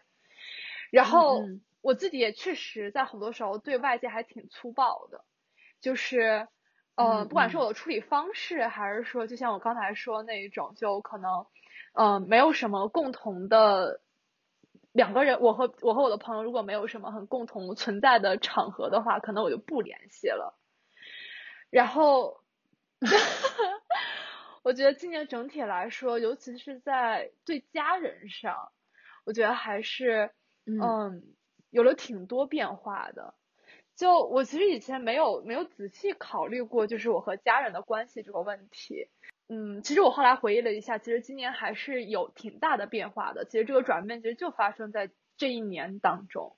因为我记得我在上半年的状态就还是那种就非常自我的状态，就我就是我我的未来计划里，我想象我未来的生活里其实只有我自己一个人，就是当然也会有一些朋友啊，但是也也会有我的家人啊，但只是就这些都是怎么说呢？就只是说他们可能存在在我的生活里，但他们不会影响到我的主线。然后，对，然后今年，呃，下半年开始，就我之前跟你说，是我跟我妹聊天那次之后开始，我就非常明显的感觉到，好像，啊，我觉得可能就是也有年纪大了，变得多愁善感了，就会有一些这样的关系，然后就会，呃，其实说白了就是我已经会把我的家人归入到我的未来规划里了，我觉得这可能就是，嗯。人始终还是一个社会动物，他无论你无论你是否接受，你总是和很多人有很多联系的。然后这种联系不是说，嗯，就不是说你去逃避它，或者说是你不想它，它就不存在。它早晚有一天，它又会，它都会出现，然后会让你去抓着你去，就是。去考量他，然后去付出自己的那一份，不管是情感也好，还是责任也好，还是什么东西也好，哎，然后包括像我说我想去这个事情呢，就我去想有很多就这方面的考虑。其实对，当然我也很我我也挺喜欢的，就是这个就是如果我去不是一个就是我觉得我受委屈的事情嘛，但是其实很大的一个就主要原因其实就是因为我觉得呃。等我爸妈就真的老了之后，得离他们近一点。但反正，哎，目前来说就还好。就所以其实这是另外一个原因，想要赚钱。就是，哎，如果就是如果如果真的有钱了之后，很多事情就是相对来说，嗯，你选择的余地就更大一点，就很就很难。是的，其实还有就是除了。其实钱还是，就是可以把它广义的看成一种资源，对对对对对，或者说是赚钱的能力，就是赚很多钱的能力，或者说就是，anyway 就是，嗯嗯，哎，对我昨天还在，就是 也是昨天有人问我那个问题，就是问题里面有一个就是说。就他觉得我好像每天都很快乐，但这个肯定是并没有嘛，因为我肯定是快乐的时候才出来修，对吧？我不快乐的时候，我又不会跟每个人都讲。然后，呃，然后，然后他又问我，我来看弹幕，呃，他说你是如何找到自己热爱的事情的呢？然后感觉你每天都挺开心的，做事很有热情，是怎么做到的？嗯，我其实还挺能想象说他问这个问题的那种状态的，就是他应该也是会觉得，就是你有热情很好。但是我也想有热情，但 maybe 可能就不知道怎么去做到，对，然后他会觉得这样的人就这样真的非常的奇怪，然后，然后我给他我给他回答的是，就是嗯，但我这回答可能写的没有那么的，就是嗯，就是完全考虑周全啊，因为就昨天晚上写的。呃，不过我第一反应是这样的，就是我觉得找到自己热爱的事情，真的就每个人的路径都是不一样的。不过就虽然路径不一样，但确实是有土方法，是说，呃，就第一，你其实是要找到你现有的信息框架内最感兴趣的那个 reference point，因为你你对吧？就是你肯定不可能一次就是打中你最喜欢的这个热爱的事情的这个目标。对，你就是最开始要找 reference point，然后你就是去做去感受，然后最重要的是去犯错，对，然后呃，然后是矫正你的信息框架和感兴趣的 reference point。这就这个其实是非常就是设计迭代的思路嘛，对，就就我估摸着写代做产品吧，我不确定写代码，因为不太行，但是做产品其实也是这样的思路，然后就是最后最后最重要的就是 鼓足勇气再一次去做 去感受，然后去犯错，因为我觉得鼓足勇气这个就挺挺就是挺重要的，而且为什么说是去犯错，是因为。真的就是 literally 的去犯错，嗯，就真的不是什么去体验或者去怎么样，嗯，就是去犯错，那还能怎么样呢？就是如果你确实是，对吧？想找到的话，就是先犯错，你可能就是在第一百次找到，可能你运气好一点是在第九十五次找到，嗯，但是你前面九十次的那个错误，你就得尽快的把它都犯完，就在你精力还充沛的时候。然后我写说这里面是有信息量。然后这个其实是输入的问题，然后信息处理框架它是你 mindset 的问题，嗯，然后还有行动力，就是你你有一个好的交互与反馈的这种行为习惯的问题，嗯，然后就是看起来反正能分门别类的拆解，但实际上它是一个系统性问题，就是特别难单刀直入，具体只解决某一个维度，反正就是一个特别漫长，然后要素超多的，就是 life design game。对，然后在这个游戏里，每个人初始环境不同，然后因为家庭啊，就反正各种各样的，包括身高啊都不一样，然后所以关键路径就也就不一样。哈哈哈哈哈！这个好真实。对，然后这个关键路径就不一样嘛，就是你想要走下去的话，就是找到自己最终热爱的事物，就一路上就是需要很多的资源，嗯，就是需要很多的资源，就。打游戏还需要资源，然后，然后你这里面的资源就是有物质上的嘛，就是钱、学历，然后健康的身体，然后也有精神资源，就是爱和勇气，就可能来自于朋友，然后可能来自于家人，然后反正可能来自于某本书，就无所谓了，就是就是你每个人来源就不一样，然后。如果开局资源比较少，就只能聪明一点，就是省着。但这个我显然最开始没做到，省着用。对，我也是在这里面会意识到，我其实没有我想象中的那么聪明。就我一直觉得我还，就是我没有觉得我很聪明吧，但我觉得就是我还挺聪明的，是没有就 the best，嗯嗯，那就是普通人里比较聪明的类型。嗯，对对对对对对，然后。但是我后来发现我其实不聪明，就是就在很多事情上不聪明。我只是智商还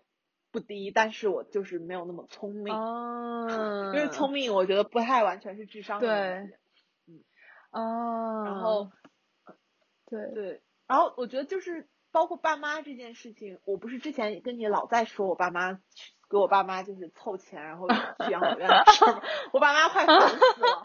对我爸妈就是说。你每次聊就在跟我们说要送我们去养老院，然后我们都听烦了。我说我不是说你们听烦了，因为我发现你们对养老院这件事情非常的抗拒。但是就是你们就是等到年纪大了，就是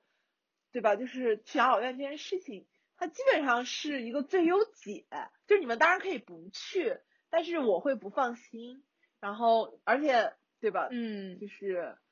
养老院也分很多种嘛，就是你们不要总是被那种非常。奇怪的养老院吓，现在还有那种高级养老公寓，就是你就要正常买房，对，但只不过就是它服务非常周到，就而且还有什么直接连到那个医院的那种救护的铃啊什么的，对，就当然很贵是就是了，但对，就但你知道，我觉得就是我发现爸妈他就我们觉得这种东西很好，爸妈他们没有办法认知到他的好。嗯，我觉得就是出发点不一样。我其实说句实在话，就是对爸妈来说，因为就是就有一天如果他们的身体不允许的话，就身体条件真的比较差的时候，我觉得他们会觉得这这是个好的地方的。但是养老院它是并不能取代他的情感诉求的嘛，就并不能满足他的情感诉求，所以其实对现在现在的爸妈来说，他们身体身体没什么问题，然后还有甚至还有很大部分还都有赚钱的能力，还有就就是你在这个自然社会中就是解决自己大部分需求的能力，所以这个时候你去跟他们说养老院，对他们来说就是一个就是一个很很虚的概念，然后这个时候对他们来说，所以我准备对他们其实更渴望的是情感上的，就来自孩子的情感上的一些支持。所以就会这样。对，但但我决定，我决定跟他们说十年，就是，说十年，就是，嗯，就是我我要让他们觉得，就是就是从某一天开始，就是接受自己，就是会开始为自己规划去养老院 怎么买衣服啊，然后对吧？怎么社交啊，然后怎么成为养老院最闪亮的仔，对，就是就是你因为。我我不确定我会结婚嘛，然后我也不确定我会真的组建一个就是非常 normal 的家庭，然后所以就是所以我就更不确定，就我对我自己是完全不确定的，但是呃，我觉得我是有能力为我自己的这种不确定性负责的，但我我我显然没有办法，就是我爸妈的生活没有像我这么作嘛，然后嗯，就是他们其实还是。期望有一个稳定的生活的，嗯，所以我我还是希望能给到他们就是这种稳定生活里最好的条件，嗯，然后，但精神上坦白讲，我可能给到他们的支持没有那么多，因为说实在的，就是呃，嗯，怎么说呢，就是就是客观条件限制吧，然后嗯，所以我也只能是就这些年跟他们交流的时候，让他们去。自己成长，二次成长，对，然后，然后这里面我就会发现，就是说，想要做成任何的事情，都是挺需要资源和你运用资源的技巧的。嗯，就假设说，假设说我的目标是非常明确的，因为目标不明确，有的时候就就是目标不明确就更需要资源了，因为它就需要有一些冗余去 cover 你的不确定性。对啊，对，所以就是需要很多资源。然后其实你这么想想，就是说。很多人他找不到自己热爱的事情，根本不是他的问题。嗯，是这样的，就是开局他资源就不够多。因为有的时候我想想，其实我最开始的时候，就是命运并没有亏待我嘛。就是说，我觉得给我的东西就很能支撑我走到今天。嗯，哦，就是他也没有很多，就是能够让我特别挥霍浪费，但是对，就是可以让我这样，就是。就是精打细算一阵子，然后挥霍浪费一阵子，再精打细算一阵子，反正就是可以，就是都都续上了。但是对于很多人来讲，包括可能更早期的时候，我得到的精神资源比较多嘛，然后嗯嗯，所以就是挺好的。所以我的游戏模式根本不难，所以我能找到我自己热爱的事情，不是因为我是多好一个人，而是。就是我觉得还挺幸运的，嗯，然后如果因为其实我最开始第一份创业的时候，就是想让大家都找到自己热爱的事情嘛，我那时候其实没有 就很客观的角度去想，我就会觉得啊，你要鼓足勇气，然后你要对吧，就是 要去找，然后就是 或者去多体验啊，为什么体验呢？哎，体验其实就是就是所谓的何不食肉糜嘛。对对对，就何不食肉糜。然后你那时候其实你就会觉得，为什么有一些中学生他体验完之后这么的冷漠呢？就是为什么？就是为什么他会甘愿去接受一个他其实根本不喜欢的事情，而不能够去追求他真正想要的事情呢？就是为什么不能够？就当时会觉得你为什么懦弱？嗯，就是你为什么没有自我？后来我发现，就是自我。就是可能他们，因为这种其实勇气、梦想这些东西其实都是奢侈品，它不是一个对，就是不是一个就是凭空出来的东西。对，所以其实我刚才在说爸妈问题，我说有钱，其实我意思是，倒不是说要送他们去养老院这个维度上，但是其实我希望的，我希望之所以希望有钱的原因，是因为就是希望呃。我的经济到时候可以支持，不管是发生在我爸妈身上，还是我本人身上的。就如果我如果我组建了家庭有了后代的话，就就是就是不止我我爸妈身上，以及我这种我自己的家庭上的所有的不确定性。就是如果有一天我们需要去什么地方，或者有一天我爸妈需要去什么地方的话，我希望就至少是说，就是经济不是一个呃不是一个阻碍。包括像我妹未来有什么决定，我不希望经济会是一个阻碍，但其实也还好吧，因为 你知道我在对，妈吓死我，突然短信响了，我不是静音了吗？对，对，因为对因为你知道我在对我在对那个我能够赚到我需要的钱。能够赚到足够足够多的钱这件事情上，就有一种迷之自信，然后这种迷之自信就导致了我 前两年在嗯理财攒钱上做的非常差。但是，对，虽然说我现在决定要好好管理我的钱这个事情了，但是我觉得还是保有这个迷之自信的。然后，对，然后我觉得在找自己热爱的这个事情上，哦，我觉得我我的。啊，我觉得我的人生就是，我现在，尤其我觉得我今年有很多这方面的体验，就是，就我觉得就是忍不住要吹自己的牛了，就是我觉得也不算是吹牛吧，我觉得这不算是一个，但我觉得看听的人怎么想吧。但其实我一直觉得，可能可能我最大的资源是就是天赋，所以这个其实在很多，因为哎，就是。不管是就是 我爸我妈的一些朋，就是朋友家的孩子，或者他的朋友在问我说，你你就比如说你怎么才能就是什么什么东西做的这么好，或者说你怎么样才能做到什么什么事情的时候，对我来说是很难回答的，因为其实对我来说，我的我的路径是，呃，大部分人没有办法复刻的。就是因为你像我，你像我之前的人生里就没有什么，就是说我一定要怎么样，我就是说这个事情我感兴趣我就去做了。但是相对来说比较幸运的就是说我感兴趣的这些方式、这些方面、这些我尝试的这些方向，虽然说我不是每一个做的都非常好，但是做的也都不差。就是说我可以想象，如果我当时沿着这条路一直走下去，我可能不一定说一定是就是拿到一百分。但是我觉得拿个七八十分是没什么问题的，就如果一直走下去的话，嗯，然后，所以就就就让我在做很多尝试的时候，结果看起来没有那么糟，或者说可能中间会有很多曲折吧。但是你知道我的 另外一个就是，我觉得我我我在看待很多这种。嗯，就是当时我们应该是去年的话题，还是今年年初的话题，就是如何看待失败上。我觉得失败对我来说就是一个新的路口嘛，所以可能中间会有一些波折，但是总之无论如何，最后结果总是没有那么糟，所以就导致呃，不管是父母也好，还是说就是身边的老师、同学、朋友也好，嗯，给我的正反馈要更多，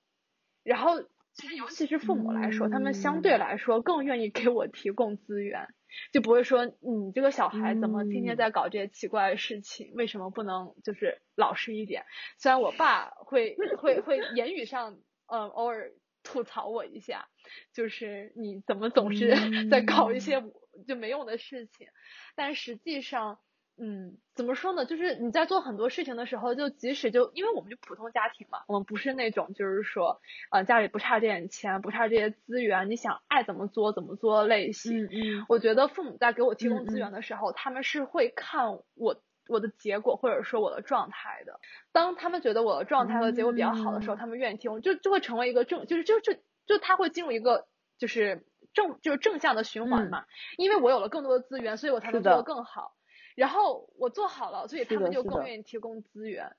但是一开始其实就完全就是因为运气好，我就刚刚好这个事情上还算有天赋。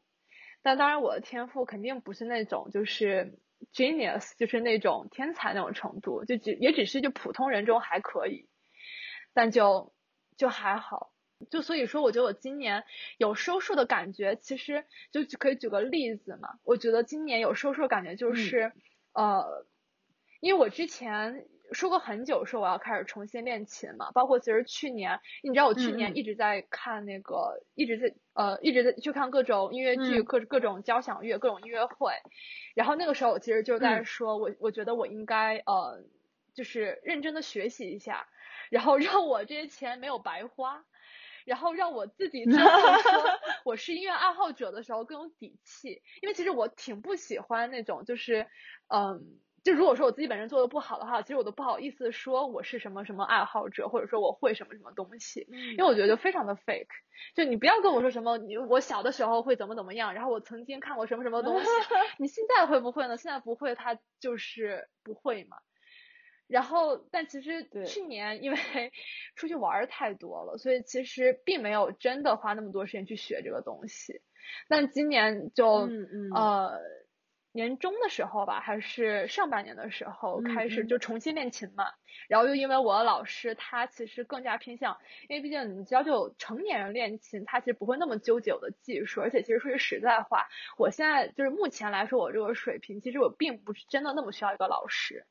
就是我我心里非常清嗯楚，就是、呃，因为就是我就即使复健还没有复健到我曾经最好的水平，其实所以我其实内心非常清楚我现在为什么弹不好，就是缺乏练习。然后这个缺乏练习不是说就是有老师就能怎么样的，他看到我也只能说你你回家继续好好练。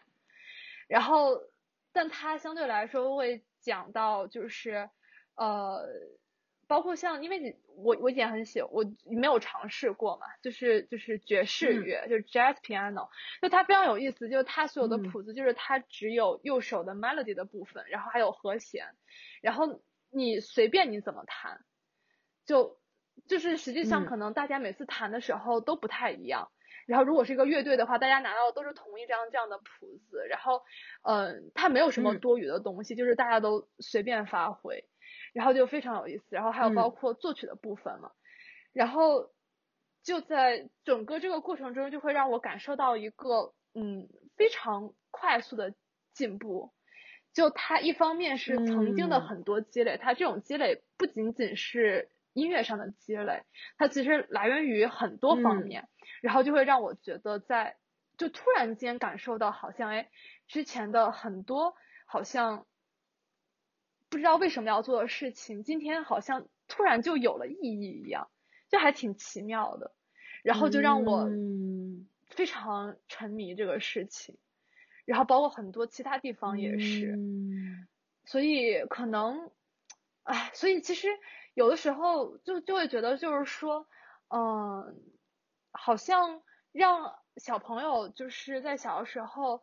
就是让他自由的接触很多不同的东西，就你就早晚有一天会有用。但是你这种说法，就像你刚才说的那一种，就是一种何不食肉糜的说法，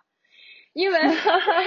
因为大部分人没有那么多时间可以浪费，他们等不到收束的那一天，或者他们在尝试的过程中就不是很顺利，就并不一定能够积累到足够多的资源，让他未来的有一天重新能够去用它。所以就哎，嗯热爱这个东西，我觉得最后就是看命了。就但我其实是比较，就是就是对于，嗯，把热爱和命运绑定在 一起，可能是，呃，就是我比较不 buy in 的一种 narrative，因为嗯。就它可能是某种事实，就或者某种真实嗯。的，因为它其实就是一种 narrative，然后各种 narrative 都可以是真嗯实是的。然后，嗯，当然我会，因为我跟你其实恰恰恰好相反的嗯一种成长状态嗯嘛。就我其实不是靠，就就完全不是靠天赋走到今天的，而且我觉得我的天赋最后都被我给，就是就是 假设说我是有天赋的话，都被我给做掉了。比方说，对比方说，其实我想想，我从小到大可能在什么上的事情是有天赋的。其实我在数学上是有一定天赋的，因为我在上面花的时间特别少，嗯然后但是结果还不错。嗯当然，这种数学就是属于呃学生时代的数学啊，不不不，完全完全不是我们对对对对，就那种数学专业这种东西。然后这可能其实能说明的一个问题就是我的逻辑思维能力还可以，嗯就是还不错。嗯然后另外其实就一个天赋是，我真的觉得我的身高是我的天赋。嗯，然后 就是它是我的一个特色，啊，就是它是我的一个特色。就我我我某种程度上是可以靠它给我带来更多的资源的，就是就外在的一些条件，但是我也没有很好的在维护它，嗯，就是就是大家一般不会觉得我有那么高，当然是因为我就是就是体型没有那么的就是嗯嗯。嗯 slim，、然后对，然后就是嗯，包括其他一些身体条件吧，就是它原本其实是可以就是 better 的，就是由于它的初始设定，啊但是就我就很很很没办法去维护，因为不知道就维护过一段时间了，但是失败了嗯，就后来其实对后来还是成功的就发现就这种天赋，这种天赋跟我的生活没有办法结合在一起。嗯就比方说，我我身材最好那段时间，就是就约会比较多嘛，嗯那就这么多约会，我觉得对我的长期发展一点用都没有。啊，然后 对，所以我后来去归纳总结我很多我热爱的事情和就我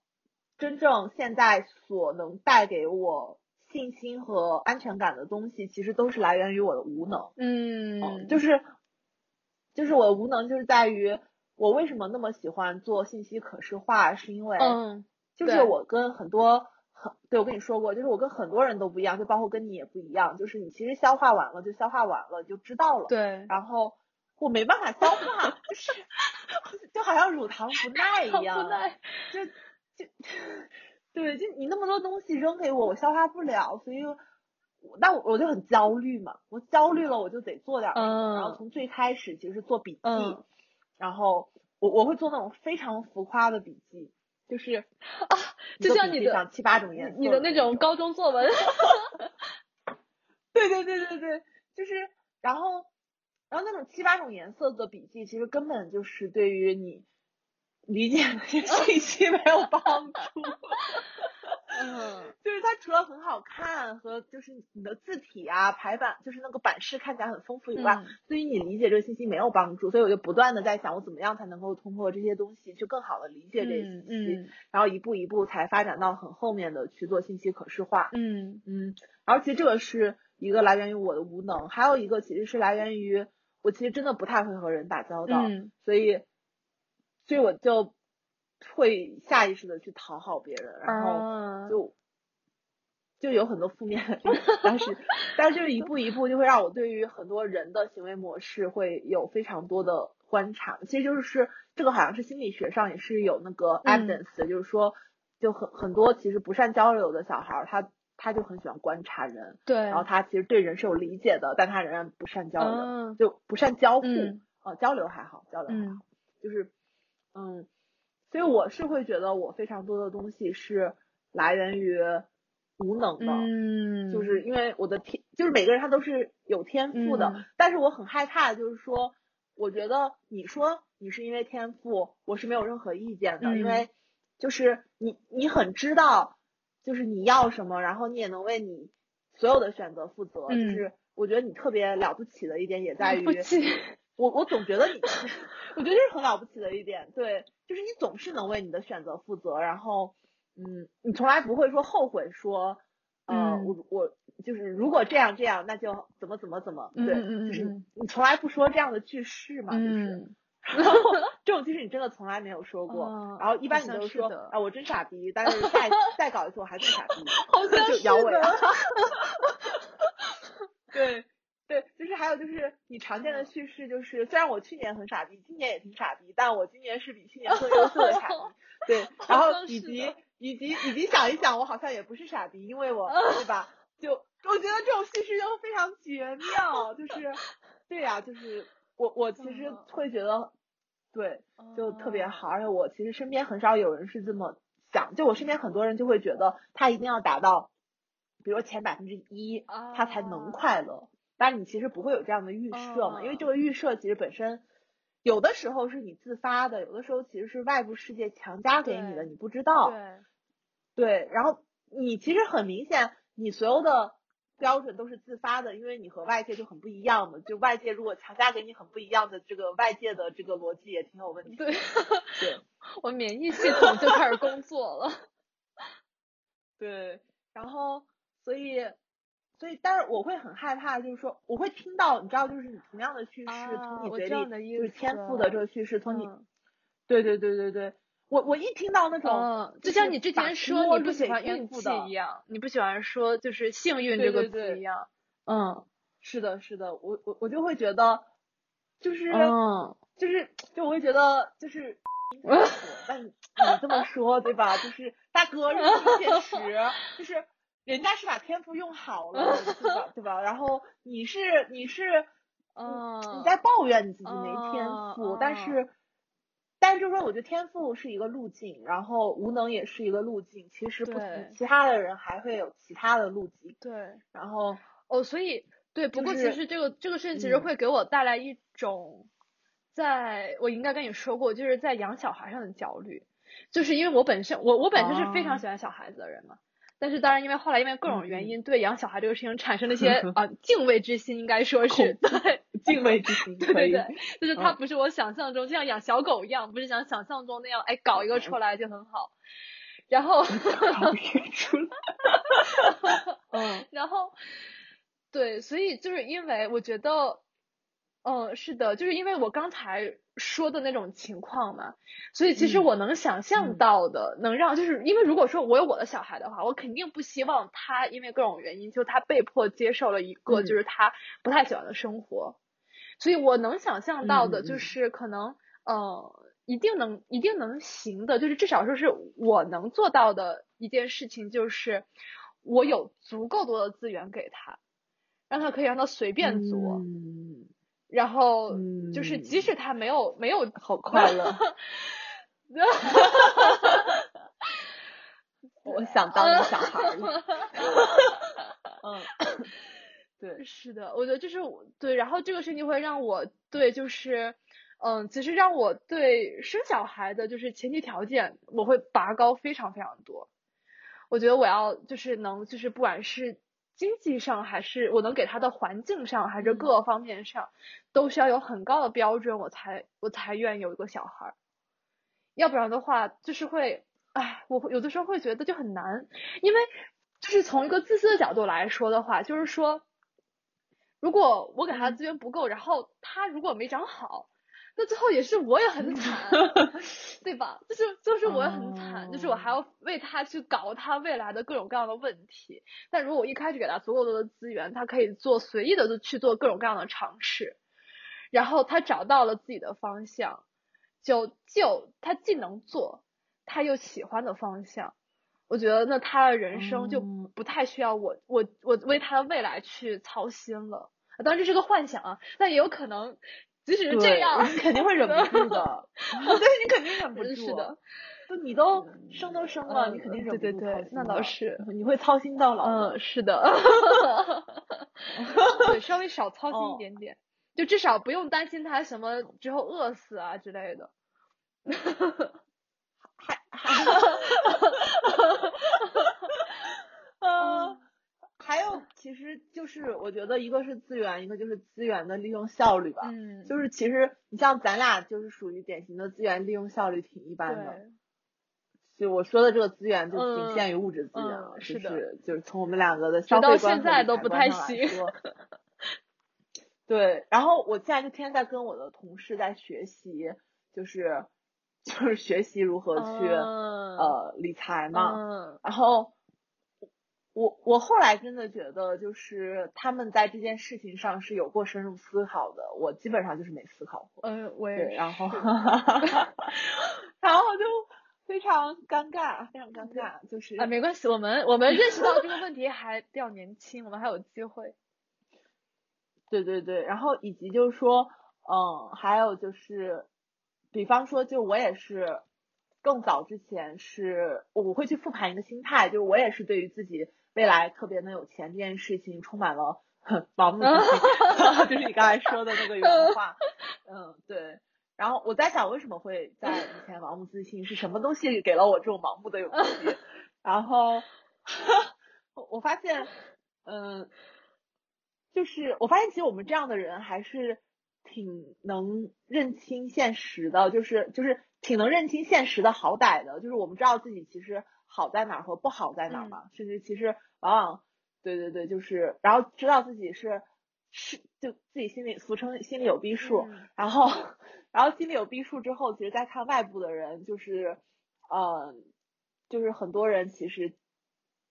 他的能力和水平就那样，但他仍然有了某种层级的财富，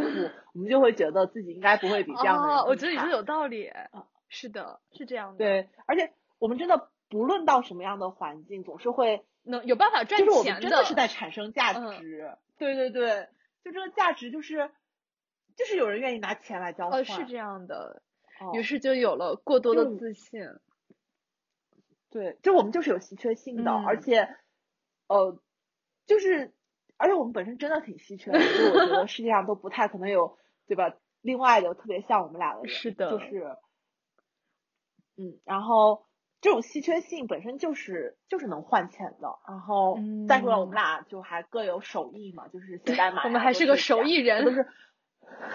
对对，都是很真实的手艺，就不是说出去说话赚钱的，对，就是，当然其实说话赚钱也是手艺了，但是就就是我们两个这种手艺，就是感觉是起码放在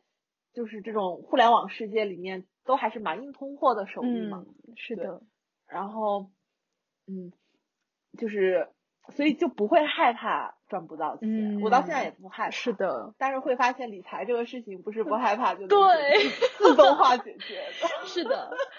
我其实就是，啊，我其实就是因为我身边没有没有搞金融的人嘛，所以其实我我主要就是看嗯书，还有看那个呃神奇 YouTuber，然后就 怎么说呢？就 怎么说呢？其实看，尤其是看神奇 YouTuber 的时候，就怎么说呢？其实我会对比嘛，就感觉，嗯尤其是在拿他们的初始条件和我自己的初始条件做对比的时候，就会觉得，就明明我的初始条件可能还更好，怎么就搞成了这个样嗯子？但其实也还好吧，对对对，也还好，就然后还年轻。嗯，是，其实真的还年轻，就是我们的试错的，就是空间还是有挺大的。对，然后以及，嗯，就是说，但这个事情就是他他肯定是要去被实践和就是实践明白的。就是就是说，早一年实践，早一年明白；对就是晚一年实践，晚一年明对白。但是我觉得我们这辈子总是能明白是的。的，而且这个真的就是不能逃避，不要总想着什么，就是说我可以就反正那个钱放在那里，然后总会有办法的，没有办法的，你不去不去解决它，就是钱就没有了。对，对，然后就最近其实，因为我其实身边的同事们跟我的思考方式都还挺不一样的，但是他们就是很能赚钱，所以我就看他们是怎么赚钱的，我我我是怎么赚不到钱的，对，然后好心酸啊，真好心酸，因为我真的觉得我跟他们俩一比，就是就是在这件事情上想的是很天真，然后后来我在想，就是说他看了，就我天天听他们讲。就是我觉得，因为其实我不太看一手资料嘛，我也看不懂，就是，嗯，就是其实我觉得所有做投资人都非常非常非常讲究，就是时间和一致性，嗯。然后就是他们其实真的就是就大钱都是在长时间里面用一个原则赚出来的，就嗯就不需要懂太多，嗯对，然后然后另外这这是第一个，然后第二个就是说。就他们教会我的一件事情，就赚自己能赚的钱。嗯，就是就每个人他这一辈子能赚的钱就是哦，不一样。是的，是的。然后，对，就比方说，我就是赚不了重工业的钱，因为对我真的不懂。其实你要，就是我我也没有任何的动机要去懂。哦对我我觉得这个还生物医药的钱。对对，这个还挺重要的。嗯其实很多时候就是，呃，尤其是我觉得今年感感觉还挺明显的，就是因为我自嗯己开始稍微做一点投资以后，就，呃，我觉得这个心态还是挺重要的，就是说不要总去看，就是说别人赚了多少，就因为他们赚了那么多，他们其实背后有很多支持他赚那么多钱的动因，不是说你买了你跟着买那个股票你就一定会赚，他很多他前期的那些知识的积累，包括他一些就是在他在就是做投资上的选择，还有他的很多心态都不太一样，就对。不是说就是就而且也没必要，就反正这个东西那个钱就不是现在的我或者现在我们能赚到的，那就不赚。算了，是的对，就是而且有些人就是捡钱，嗯，就是对他钱就是捡的，对。但是嗯就是你不能去学别人捡钱，因为捡钱是不可能被学，到的。你去别人捡，多半就是自己在撒钱。对，就是你怎么捡钱呢？人家是走到那儿，钱刚好在那儿他捡了，那那你走一条道，那钱没在那儿，那你 是吧？你怎么捡呢？就是这不傻逼？就是所以所以其实我觉得能赚赚自己能赚的钱这个事情，就会让我去想我能赚什么样的钱，然后以及就是你那个价值的嗯转换通道是什么样的？因为因为我我啊，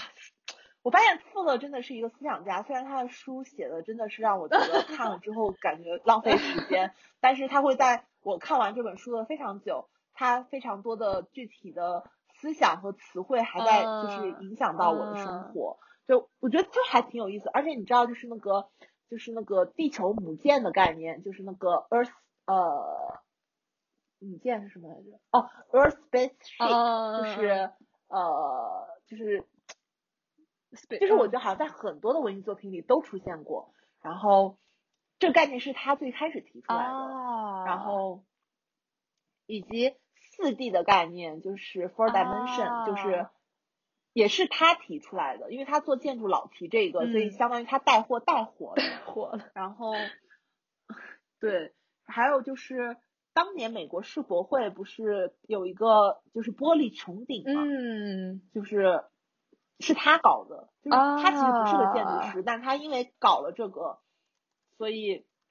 所以他被承认为建筑师，但其实他根本没有考过建筑师的任何资格证。啊，对，有意思，然后对，然后他被称为现代达芬奇嘛，但是我看他的书，我真的觉得不至于，就是放不过达芬奇吧？就是。因为我觉得达芬奇很厉害嘛，但是可能达芬奇的厉害对我来讲是有年代对对滤镜的，是的就是太远了，你也看不懂。是的，然后，然后但是富勒就比较近，就会有时候会忍不住的觉得，你这样说这么多没 sense，、然后就会觉得对他的评价可能偏低。但是今天聊天的时候，我发现就是他的非常多的思想，就是他非常多的思想是他原创的，而且真的就是会影响到我在其他场景中的一些思考方式。因为我刚才想跟你说的一个词就是关键路径嘛，就是我觉得就是关键路径这个东西真的是。真的就是不同的项目，它关键路径就是不一样。嗯然后我们每个人赚能赚的钱的时候，也有自己的关键路径。然后它可能真的就是几个点或者对几个步骤。对，然后，对，所以，嗯，对我这边就是嗯，跟我自己校正一下对富勒的 认识。对，没有想象那么差，还是可以的。对 对对。因为我嗯当时看完了那本书之后，我还在我们办公室做了一次激情演讲，就怎么是这么来论证一下这本书有多么的 差。就是我当时真的很不理解，就是嗯怎么就当代达芬奇了？就是对嗯，对，我当时看的时候就想，我要来看看当代达芬奇。哎，真的不能抱着这种过高的幻想去，就过高的期待去看东西。哎，我每次都是会，但不得不说，他的书真的写的很烂，就是嗯他尤其是写历史的那部分，可能会让我对他的评价过低吧。啊就是，但是他历史写的，我就是我我记得我当时写笔记，我其实最开始我还特别认真的在记笔记，嗯然后在最开始的时候记了挺多，前言的时候我记得非常多，但是从他开始讲历史我就记不下去了，因为失望。就是因为我觉得我对于历史还是有我一个朴素的历史观的，然后但是他他讲的历史就是完全就是跟我朴素的历史观不太一样，就是他真的在瞎讲，嗯。就是比方说，嗯，他就他其实不是那种考据式的讲历史，他就是可能从这儿听了一个坊间奇谈，那儿听了一个意什么东西，然后在他的认知里给你串成一串儿，嗯然后然后告诉你一个反正在他那边逻辑圆满的故事，但是我觉得其实还是有挺多漏洞的。嗯，对。然后，嗯，但你又没有办法去攻击他，你知道吧？就是因为他其实是做前提、做假设，然后去自圆其说的。哦。然后你就会越看越迷惑，就是你为啥要看？就除非你要 buy in 他这个 narrative，或者，然后我就，但我又一定要把这本书看完嘛。然后就是，所以我就在想，我要怎么去对待这本书呢？就是我要大家一起来找茬，我我要把它当成一个。对对对，一个是找茬，一个是我把它当成一个 narrative 去理解，然后我去学习人家是怎么讲故事的，然后人家是怎么通过讲故事变成世界著名这个 当代导演的，对，然后嗯，我所以我记得非常多他讲故事的逻辑，然后他讲故事就可能跟真的跟当时就是就是那个叫什么阿波罗登月有关，然后以及他自己当过舰长。就是，你知道，你不是说过你想要造军舰吗？然后人家是，人家是，人家是家里直接给他买了一艘军舰，让他当舰长，就是一战的时候，对。然后，所以他其实会把整个地球当成一个，就是地球母舰，然后一个，嗯。我觉得跟他当舰长的关系就是很，就是很大嘛。呃，但这个观点不是我说的，这个观点是，就是那个怪物上至汉阳讲的。然后他说，对，他说就富勒对他的影响是非常大的嘛。哦。然后，对对，因为我我之所以会听那一期，就是因为我看了关键路径，然后我看哎，就这个播客我之前关注了，然后又。刚好讲了一本我看过的书，听一下他是怎么讲的。然后他说，就是富勒对他影响非常非常大，然后以至于他今天做的事情，然后没有富勒，他就完全不会去做。然后，就就也行嘛，就是就是富勒就是一个思想家啊，原来如此。就好像维纳，对，就维纳的控制论也是，我觉得激发大家的梦想比对控制论的实际贡献就多很多嘛。嗯。对，这样子，然后，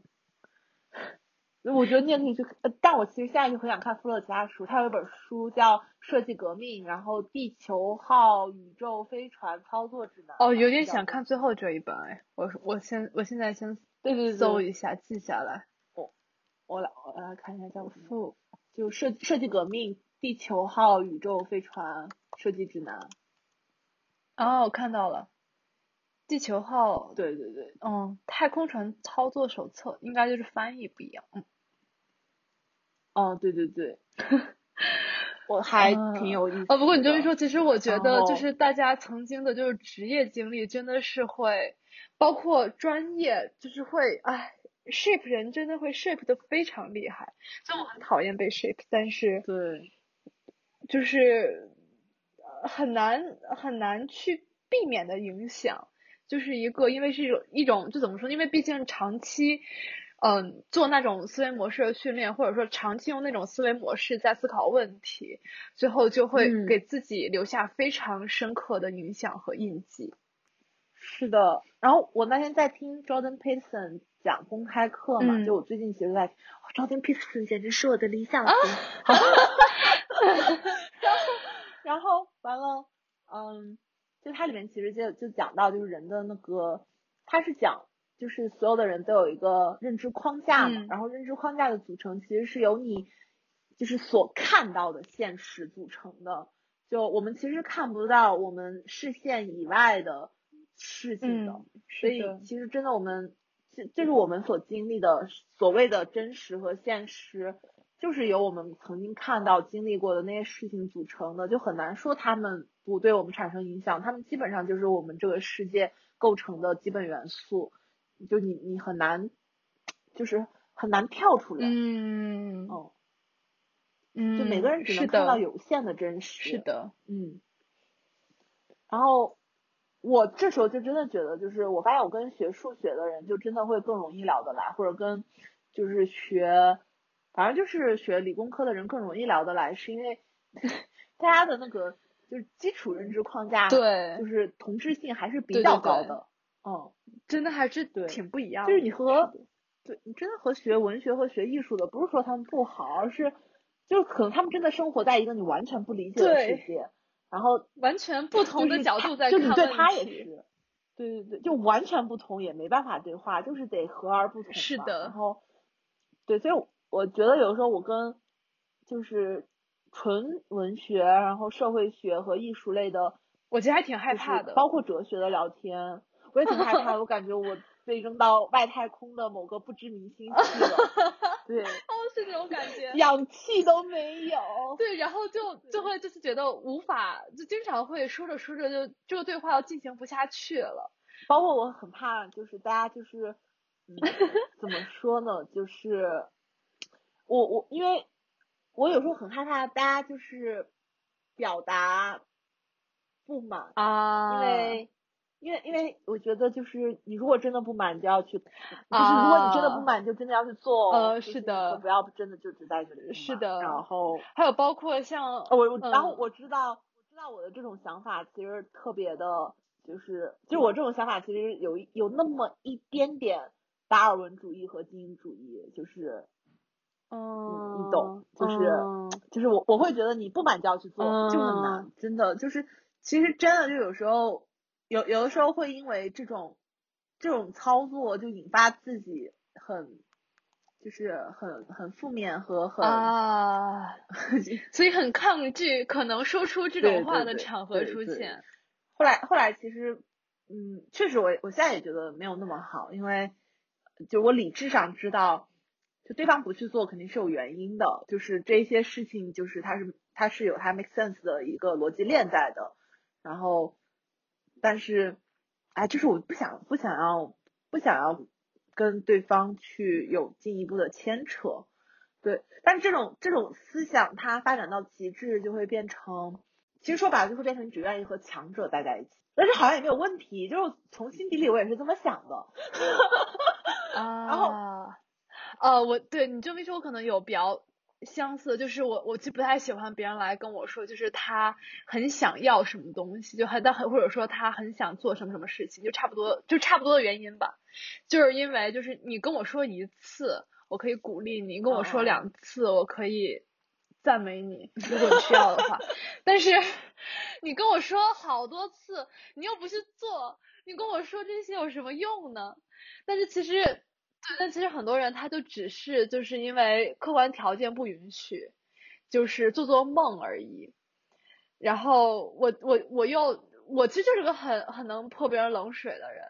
然后我我已经认识到这个事情了。然后我其实很多时候是在努力的改进这个问题的。但是，哎，如果出现刚才我说这种情景的话，我就会忍不住。一般我就尽量不说话。对方可能也就不会再来跟我说这种事情，对，就是觉得自己不太好的那一面就出现了，好难哦，生活好难哦，就很就很难哦。我是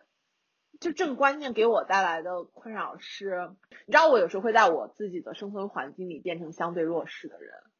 就是呃，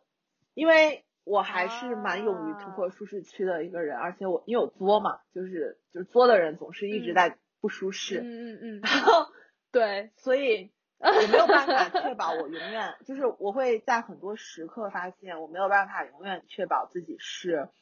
呃 always 强势的那个人，然后呃，所以其实很多时候呃我对待。哦，我知道这个问题根源在哪里了，就是我其实还是没有办法，很多事情都只以我为标准，而是我会以一个框架为标准。是的，我刚才就想说，因为我我突然意识到，像你，因为你之前说，就是你说你老板那件事情嘛，就是你说就是呃，我就和他那一套框架很不同，但是如果一旦和他的框架很接近，就很容易被他兼并掉嘛。然后我刚才我突然意识到，就是说，就是说从客观条件上来说，其实我经常大部分时候就整个成长过程中，就每一个阶段都会碰到无数，就是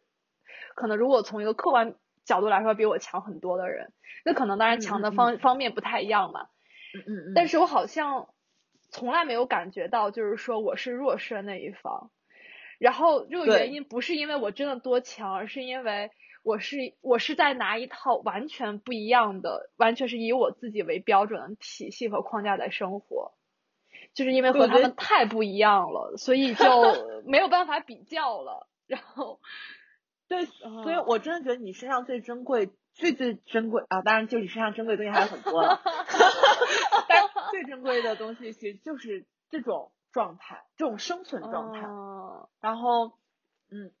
我其实是以这种状态为目标的，当然我说我还没有达到，嗯，是因为其实我以前都完全不知道怎么去达到，就是因为嗯也不是不知道怎么去达，是我以前完全没有开始去这个转换，我只是想要有这样的转换，你应该能感受得到，我一直都挺想的，但是我完全没有办法去开始这种转换，因为环境。其实主要是因为环境，就是你的初始状态已经是那样了，就是你对于你转换的环境其实是有很高要求的。对。然后，呃，某种程度上，就是我在新的这一份工作里面，其实是有了这个环境的。就是尽管我有的时候会就是吐槽嘛，然后，就是对，就吐槽自己被就是文化的这种强势的 坚定，但是。在某种程度上，因为我们文化更底层的一个基因其实是鼓励大家去，呃，对对对，去多元化。self 的，对，因为就是说它兼并是一种副作用，而非是它的就是 incentive 就是这样的，对，嗯，所以，呃，所以其实是今年开始在慢慢的去转换，去，嗯，就是开始都。嗯，肯定是没有转换过去的。嗯嗯嗯。哦，但你这种状态真的是非常的，我觉得非常的真，就就是非常的稀有。哦，嗯，就非常非常的稀有，而且你还不是那种开放程度又很低的那种，就是自我，因为别人跟你说的时候，你其实会去反思，然后去修正嘛。但是你其实不是掰硬对方的框架，而是掰硬对方的反馈。嗯。是的，对，哦，是这样的。对你，你把你反馈的开放程度其实非常高。嗯，就是你，你并不 care 说，对吧？但当然，傻逼的反馈你可能不 care。对 对，就就是，但但你整体上这种开放度就是比较高。我其实对于一直就是核心稳定性非常高，以及呃开放度又非常高的人，其实是还。就这样的人都很是我尊重的人，就是我觉得他们的生活，就他们的生存状态是我非常理想的一种状态。嗯，然后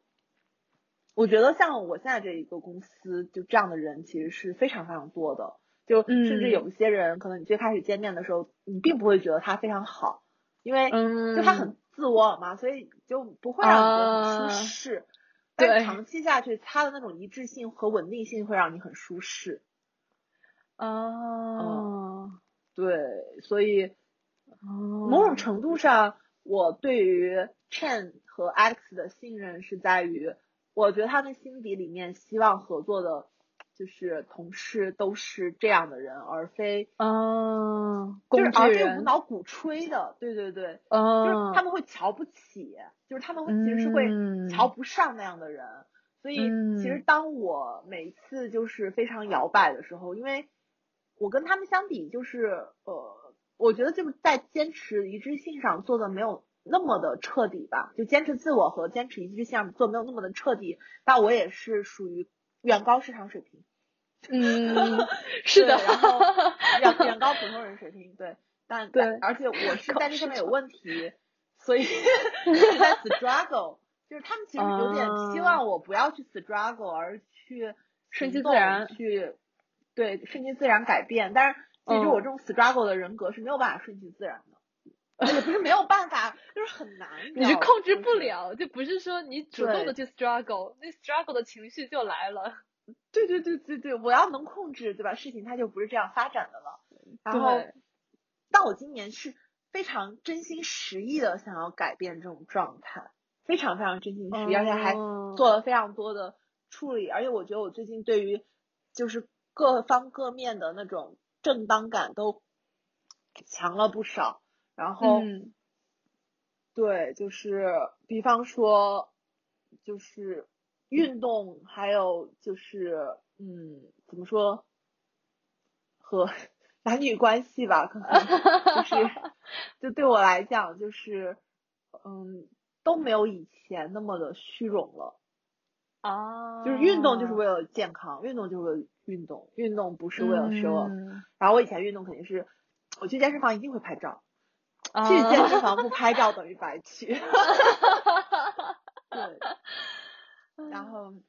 就是包括就今年昨天也是有人问我说我喜欢的男生类型是什么样嘛，然后我以前就写了非常非常多的标准，然后我现在再去看那些标准，就是呃里面可能百分之八十到九十的标准都是外部影响的，哦、因为我真正很喜欢的人其实都基本上不会符合那些标准，嗯，对，然后然后对。我反正哎，我觉得，我觉得我我今年就是男女关系，就是我觉得理想型上，我觉得非常，呃，对我对我来说就是一个我清醒了，就是我终于认识到，其实我就是还挺外貌协会的。嗯，就是我像我之前上次跟你说的，就是我曾经说的很多标准，其实那些标准都是我找朋友的标准。尴尬是一个，对，就就是当时我的所有的状态，就之所以为什么总是好像充满问题，就是因为当时其实，呃，我总是在找朋友，嗯，其实然后那我理想型标准就是，啊，当然还有很多其他的一些比较基本的，譬如说，我觉得就是。最最起码的，我觉得三观内核要一致，我觉得这个是信任的基础嘛。嗯然后还有很多像其他那些乱七八糟的东西，但是挺重要的一个点就是要长相让我符合我的心意，然后 就很唉，没想到我觉得一年一年前我们的我们的答案好像是反过来的，对，嗯，对，以前对吧？我外貌协会嘛，实践实践出真知，最后就是对。但外貌这个事情对我来说还是就挺重，考虑的，我觉得。对，还是挺重要的，就是可能是品味吧，品味和审美，而而不一定是外貌。因为他品味和审美好，他会把自己搞清楚就好了。嗯，那倒是。对，然后我这一年其实一个很大的变化就是我想要找一个，就是我以前总是会找那种比较 aggressive 的人，然后啊对，因为因为我我我需要被引导嘛，然后我需要被教育嘛，啊，然后我就会找比较那种哦。aggressive，、就是他才会有企图心来，就是帮我去 manage。包容你。对对对。啊啊啊，去引导你，嗯，对对对，然后我现在不要了，就是我现在想找一个学者型的，就是，啊，所以我为什么会说 Jordan Peterson 啊？但 Jordan Peterson 非常帅了，这个这个肯定是有颜值加成的。对啊，然后帅哎，就就我想要，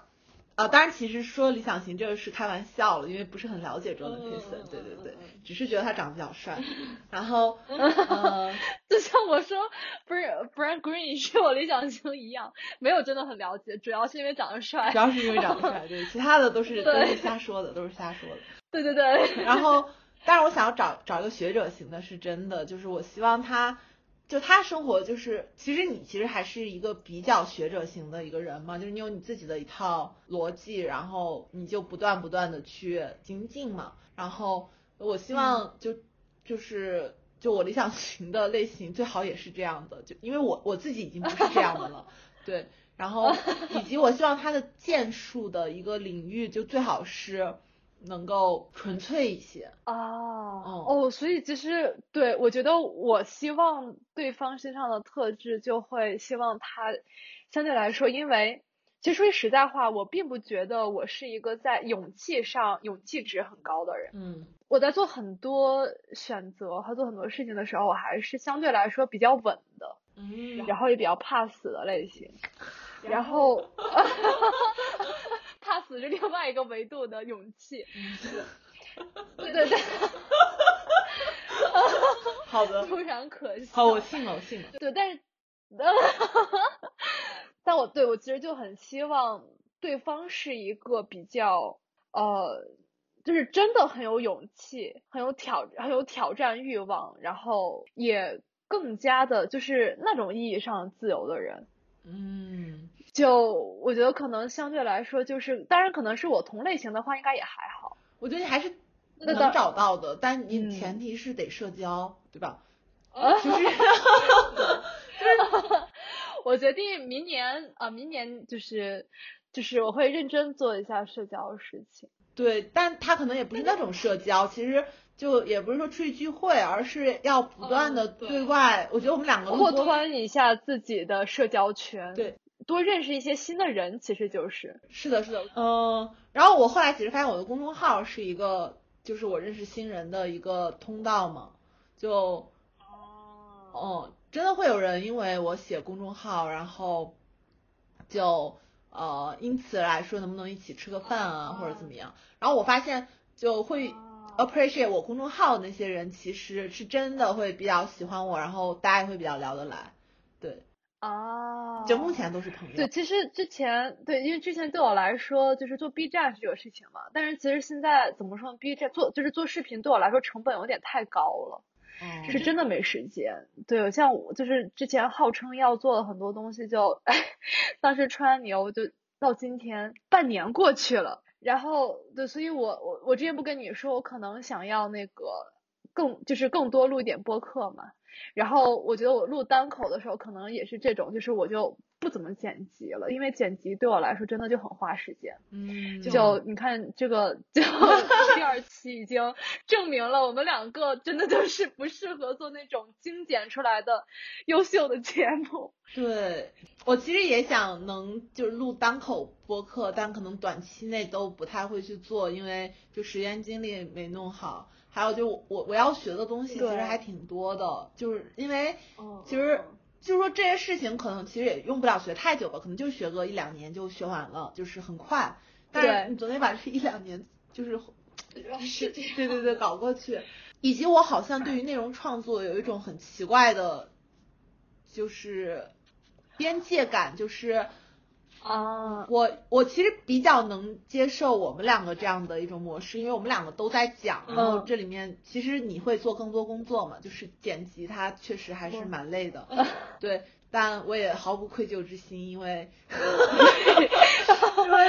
没啥可愧疚的。因为因为其实就是嗯。呃我们两个在讲，然后。嗯，但比如说，如果我们现在引入第三方去帮我们剪播客，啊。然后帮我们搭环境，然后啊但本质上是我们两个在讲的话，我会呃有一点拒绝这种模式，我没有想好我为什么会拒绝。我我我其实对我其实这个感觉非常明显，就是因为我自己在做剪辑的时候，我会非常明显的感受到，因为呃，当然一般情况下，就是因为就是咱们两个录的这种节目，包括我自己录的节目，我在剪辑的时候，其实我们我们的思路还是一定的嘛。嗯但是其实还是能感受到，其实你剪辑出来的一个是一个新的作品。对，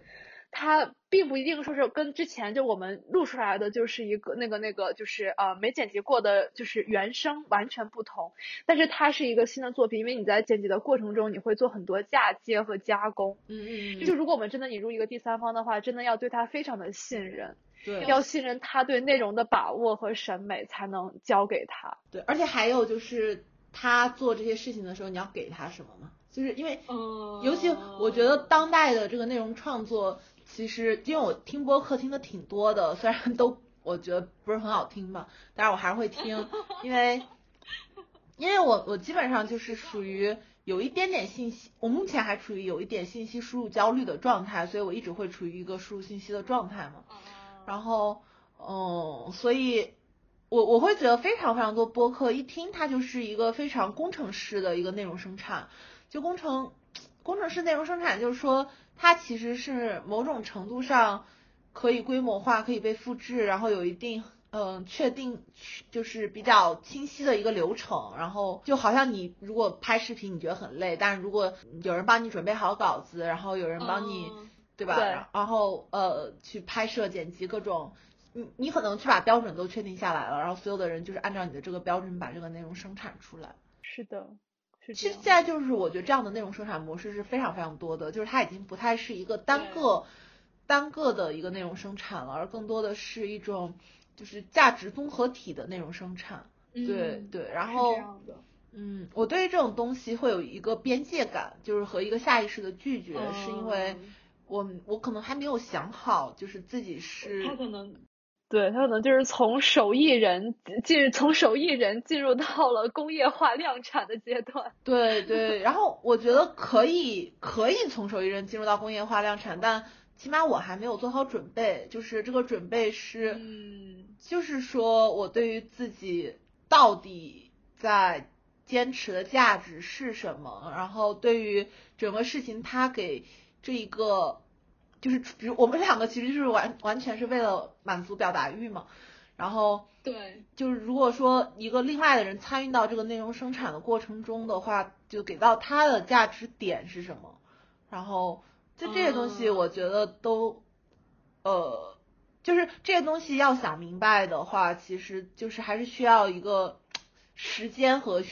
勇气、责任各种奇奇怪怪的东西。因为其实我在现在的这个工作里面，是我们现在这个工作里面就是一个这种嗯综合价值的一个内容生产模式嘛。然后我觉得就是这个模式里面的每一个节点，大家获得感都还是比较能够被保证的。但是很明显，就是这种东西它。不是一个非常简单的迁移的一个过程，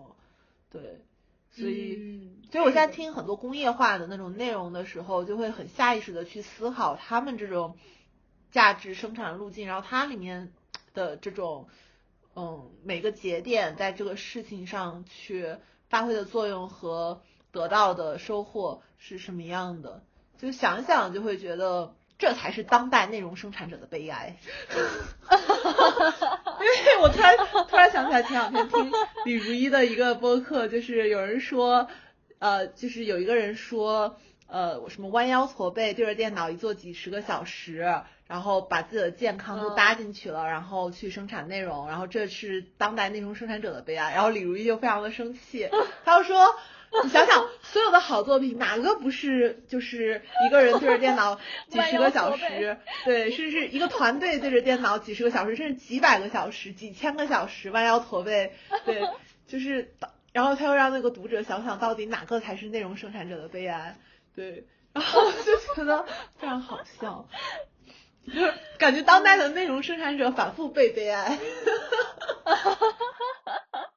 是的。哦，对，因为我我最近听，哎，我最近听就是听案子，还有听灵异故事的播客比较多嘛。嗯，对，但其实我觉得，我觉得他们还蛮厉害的。但那他们的厉害点是另外一个，就是首先他们要会讲故事嘛。嗯嗯嗯。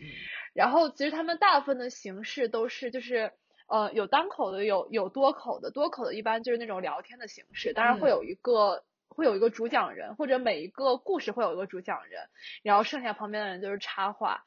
然后单口的就是，呃，我听到最好的一个真的讲跟评书一样，我跟不跟你说过？我觉得我最近有点 get 到了评书的魅力，嗯，然后，这简直有毒，然后于是我就找了一堆那个呃那种神奇的评书，嗯，有的时候开始听，然后然后感觉哦，是不是真的年纪大了，有点可怕，年纪大了，然后。对，反正我在听他们，但他们很明显就是怎么说呢？就是，呃，那他们会更简单一点。他们就是，呃，有人负责准备内容，然后会有专门的人去剪辑，然后可能对于剪辑的那个人来说，那个剪辑的人就是个手艺人。对。那当然，因为他们相对来说，他们又和就是我们这种。内容不太一样，就是毕竟他们是在讲故事嘛，你这个故事的脉络还是在那儿的，他再怎么搞，不可能说把你这个故事就是就是搞乱七八糟的。嗯。但是像我们这种内容，就是怎么说呢？就剪辑的存在感会更强，如果有剪如如果有剪辑的话。对。就是因为它其实会有的时候，其实就你可能就只是就是掐掉了中间的某一段话，或者说你调整了顺序，它的意思可能都不太一样。是的，所以，唉，就现在这个时代的内容生产还就很有意思，就非常有意思。我我自己其实 想一想啊，就不知道，但我就会有的时候会觉得建筑师这个行业就特别好，因为它实际上就是和现实生活中非常多的材料有实际的这种交互嘛。然后嗯，但是但是其实很多时候，比如说像我现在很多设计场景，就基本上就是就是和数字世界打交道，没了。嗯就偶尔我可能会去做一些，哦，我要给你看我啊这这一段，嗯、对，我要给你看我的设计作品。来来来来来，共享屏幕不不不，我我我做了实体的，啊，对，然后就是就是一个册子，然后嗯然后就是就是做了非常多的啊就是小心思吧，然后哦。然后哦，感觉好棒，对，然后我就会觉得这种实体的东西它做出来不一样，会让我比较快乐，然后对，但是比如说就是纯线上的东西，就是纯线上东西的那个价值转换会让人更难以琢磨，对，哎，所以所以我们还不是我们还不是虚拟世界的人类，我们还是现实社会的人类，还是需要很多实感的。对，然后我就在看《何以成就是成为后人类》那本书里面，在讲人身体就是信息的身体性、信息的物质性，然后人的物质性以及去物质性嘛，就是说，嗯，就信息某种时，就是从某一个时刻开始，就是属于控制论的那个某一个发展时期开始，它其实就没有身体了，就是信息被当成一种非物质性的东西。去理解，嗯就非物质、非能量的一种东西去理解，它就是被理解为一种 pattern，嗯，但嗯就当信息去物质化之后，但是我们很多时候生活又被这种 pattern 所左右的时候，其实人身体的这个物质性其实是越来越离开我们的讨论的这个嗯话题的，对，因为是的，然后剩下的身体就会变成健身啊，然后就是那种 body shape，我会觉得非常是的，不知道，我会觉得，嗯，反正我觉得我生活在一个特别了，还不够。对，我觉得我生活在一个特别嗯 typical 的精英环境里，然后这件事情也让我有点焦虑。哦，你这么一说，我其实每次在，尤其是我去跳舞的时候，就会让我格外的有街头的感觉。哦，当然，我我还我我完全不是那种就是就是那种真的就他们那种所谓有很街头文化的那种，就是他嗯们会什么跳 hip hop 或者是去滑滑板那种类型。嗯嗯，就是如果对真正街头人来说，听到我这么说，肯定会觉得就非常愚蠢，就嗯是显然只是我的幻想。但是它会让我，它会让我脱离所有，就是无论是这种这么说很奇怪，但是就会让我回到一个非常呃 local、嗯非常传统、非常朴实，然后也非常的真诚的环境里。啊，就是因为就是在去这种 studio 的时候，其实我们 studio 就是怎么说呢？就大家唯一关心的事情就是如何快乐地跳舞，哦然后你这个时候就会很多什么俗世的烦恼，还是说什么其他那种烦恼，就他们都会消失，所以就会让我非常想去跳舞，但当然现在没有办法去去去跳舞，就只能在家哦跳舞，对我有时候会觉得反正还得挺神奇的。是的，我会觉得有时候我很多就是对于那种 typical 精英嗯。主义的，就呃，因为我觉得它是我的问题，它不是我环境的问题，就是有时候我觉得不是环境在表现成什么样，而是我自己有什么样的一个认知框架去处理这些环境，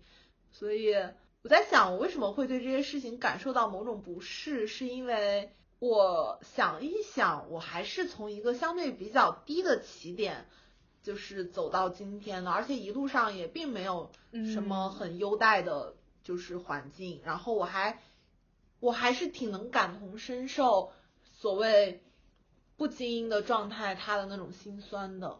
啊，对，所以他其实有时候跟我的环境是什么样的没有那么大关系，而是我自己对于我自己做嗯事方式，很多时候某些不一致的一种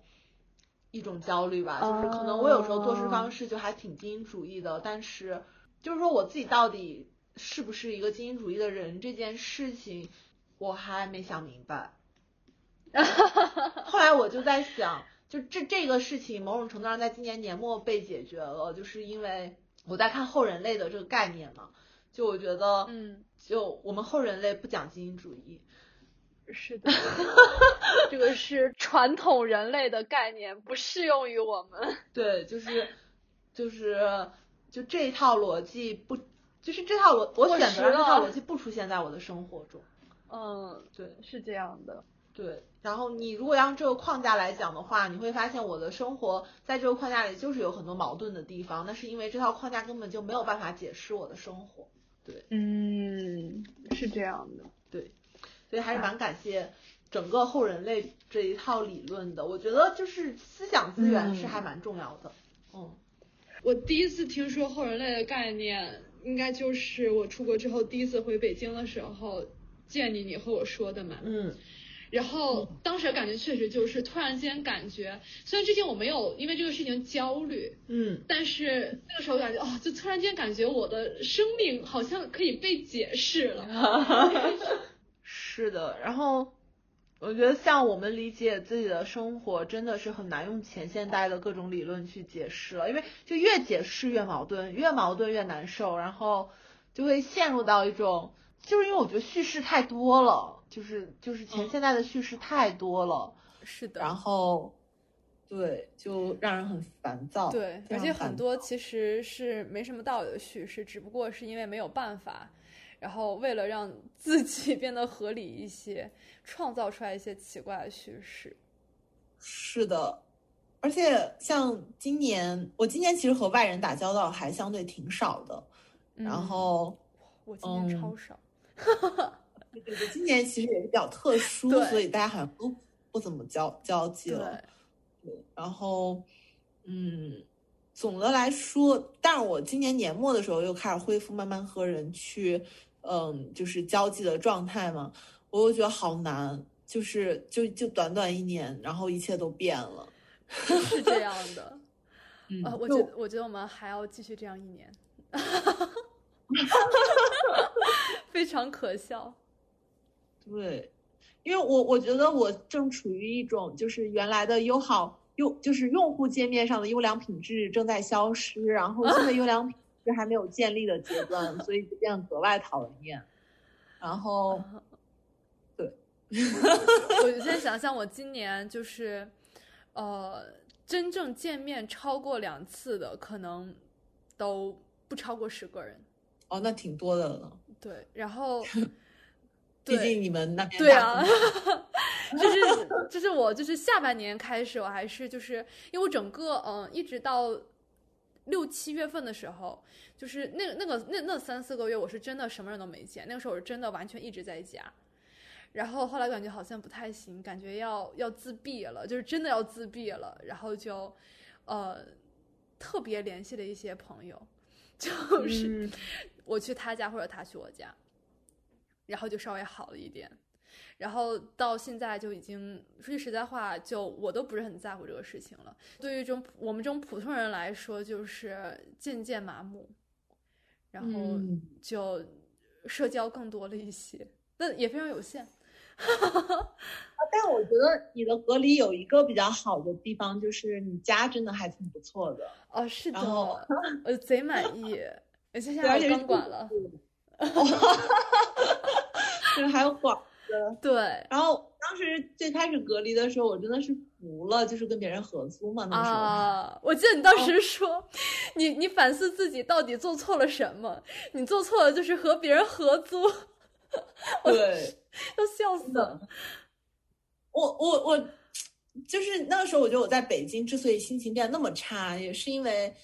就是我觉得是有关合系的租真的太影响我心情了，真的。是的，而且主要还有其中有一对儿是夫妻嘛，啊，就是就不理解，就真的不理解。然后是的，我为什么要受，我为什么要受这样的？这样的苦，对，后来就是到上海之后就自己住嘛，然后。嗯，哇，就是自己住太快乐了，我真觉得我还可以，对吧？就自己在家在家是的，是的，而且自己住海后就很难很难再接受室友了，就真的很难。对，而且非常快乐的就是我的房租明年还不会涨，我就可以快乐再租。啊，而且我房租降了，贼开心。我觉得它哇好它就是应该降。降了也太开心了。是的，然后，而且我我就是搬进去之后，对我的房子做了一些简单的装修嘛，然后嗯就是不换，其实还是一个挺不错的是的，状态。是的，对，嗯，搬家真的还是挺累的。是的，然后，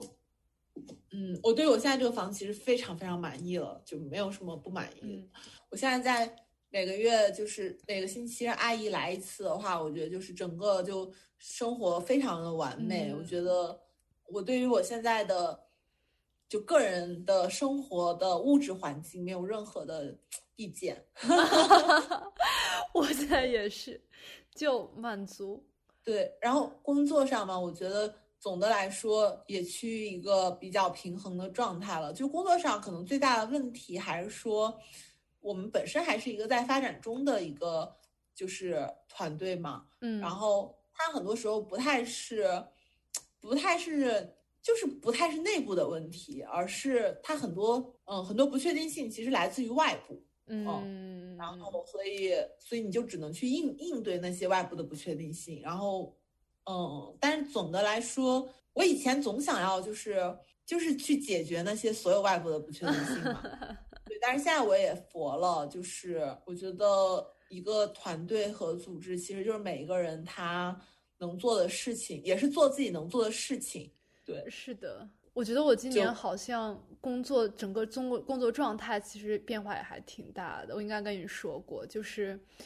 整体来说，其实就是，其实说白了，就是因为业务比较，呃，就是因为业务更熟练了，所以就是更有自信和安全感了。于是就会把我很多，就你知道，今年呃年底，就是我放假之前，我和我老板老板，就和我们 middle manager one on one 的时候，他还在说什么，就 I'm so proud of you something，然后就什么，就是你和你什么去年比起来，就是有多么多么。多的什么进步？然后其实我现在想想，我去年在处理很多工作上的事情，还有做很多表达的时候，现在已经无法理解了。但是其实就是因为那个时候还比较怂，然后 对，然后现在就是因为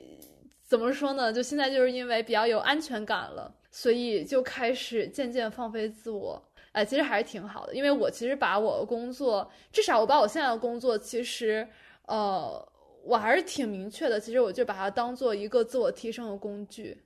就是一个学习和训练技术的场所，就非常单纯。所以，哎，今年就是好，今年我觉得明年我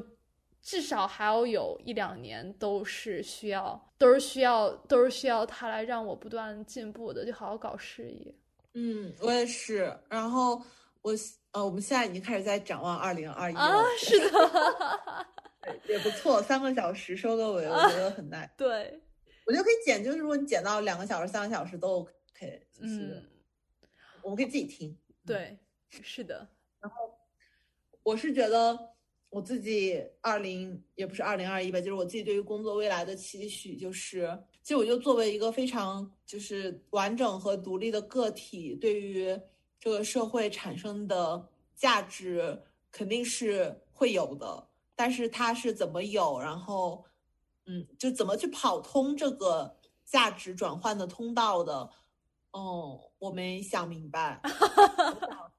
你没想明 就，对我就想在我的工作中去 fake out 这件事情，嗯，然后，嗯，就是一旦 fake out，我觉得我的我的职业生涯可能才是。嗯，就是一个新阶段的开始，对，嗯，因为因为比如说你作为一个设计师去产生价值的话，真的就是会有一些范式，但是那就是属于工具人范式嘛，对，就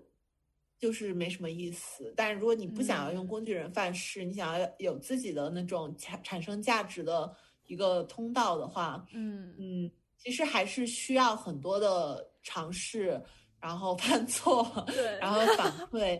去调试，就是不断的有企图去做，然后做完之后再不断的调整。就是可能我需要保证的是，我我不要丧失这方面的信心和勇气。而且我觉得总能试出来的。对，而且我觉得这个其实随着你本身就是。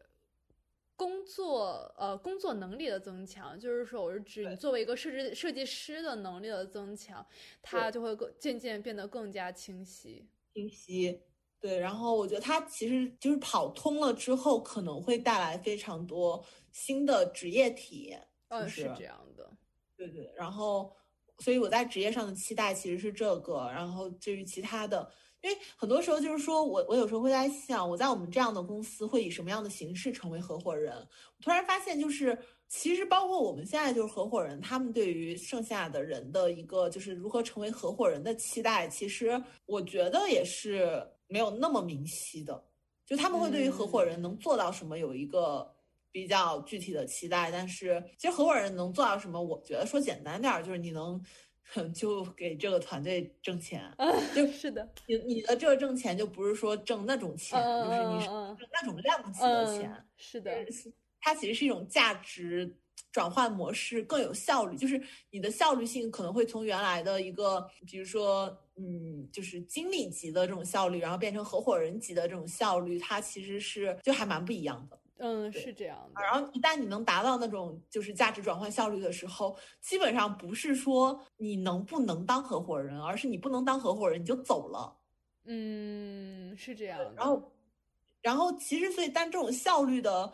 就是升级，很多时候，我觉得很多时候还是要认清自己，然后从自己本身的很多特色、独独特的地方出发去进行整合，不然的话，自己就会过得很很苦。因为你也可以做的很有效率，然后很不自己，但是，嗯，你就是很苦。是这样，因为做别人总是很苦。我觉得我我最近至少两三年之内的怎么说呢？就职业。期待或者说是我的就这方面的期待就非常单纯，就是就是提高提高技术。我觉得就等我技术提高了以后，就可以帮我解决非常多的问题。是的，然后还有明年还有什么可以展望的？其实我明年想要做到的事情就还挺少的，因为我觉得我现在想做的事情可能都不是以当年就是一年为单位，是这样的。如果其实明年真要有什么事情的是，我希望我希望我的牙齿能够正常的 没有蛀牙，嗯，结束矫正，对，就是就是结束矫正，然后就是就是正常快乐的结束我的矫正，就是不要给我出什么幺蛾子，因为 嗯，不要立这种 flag，但是我觉得应该没问题，就他主要还是是的，我其实到现在为止就是去复查什么的都是挺好的，就是都是按照。就是他计划中的，对，因为我还是挺努力的在带他的，就是而且我喝咖啡其实都戴着牙套，嗯，然后然后我发现我的牙套其实不会染色，哎，就是嗯，就一般来说，就是这种牙套它可能吃咖喱或者喝咖啡喝茶就是会染色嘛，但其实我觉得我的不太会，也可能是因为我近视，但是。就是，但是反正我一般可能就是属于，我不是两个星期一换嘛，我就会从第二周的星期三、星期四开始就会开始疯狂喝咖啡，然后，然后因为这两天在染色，我就换下一副。是的，是的。我一般不会这么搞。对，它其实也还好吧，就是一般是就是如果是你认真刷的话，其实都还行。是的。对。然后我就希望明年它正常收尾，它应该会在，据说。应该是在明年的八月还是十月？十月吧，收尾。然后收尾之后，我就幸福快乐了，我就可以吃我各种想吃的。哦，我其实刚才一想，我明年，但其实我明年没有什么，就是就是新增加的计划。其实基本上都是就是顺着我今年在做的事情，然后继续做升级，或者把它结束掉。其实，嗯嗯，对，然后我想想，是这样的，然后反正就还是，哦，对，但其实我对明年，我明年对，因为我其实今年，我今年从一两个月之前开始，其实我我跟你说过嘛，就是我觉得我的健身态度还有挺大的变化的，就是我开始希望，就是我的目标是能够增强，能增强肌力。然后就是肌肉肌力量的力，然后能够就是提高运动表现。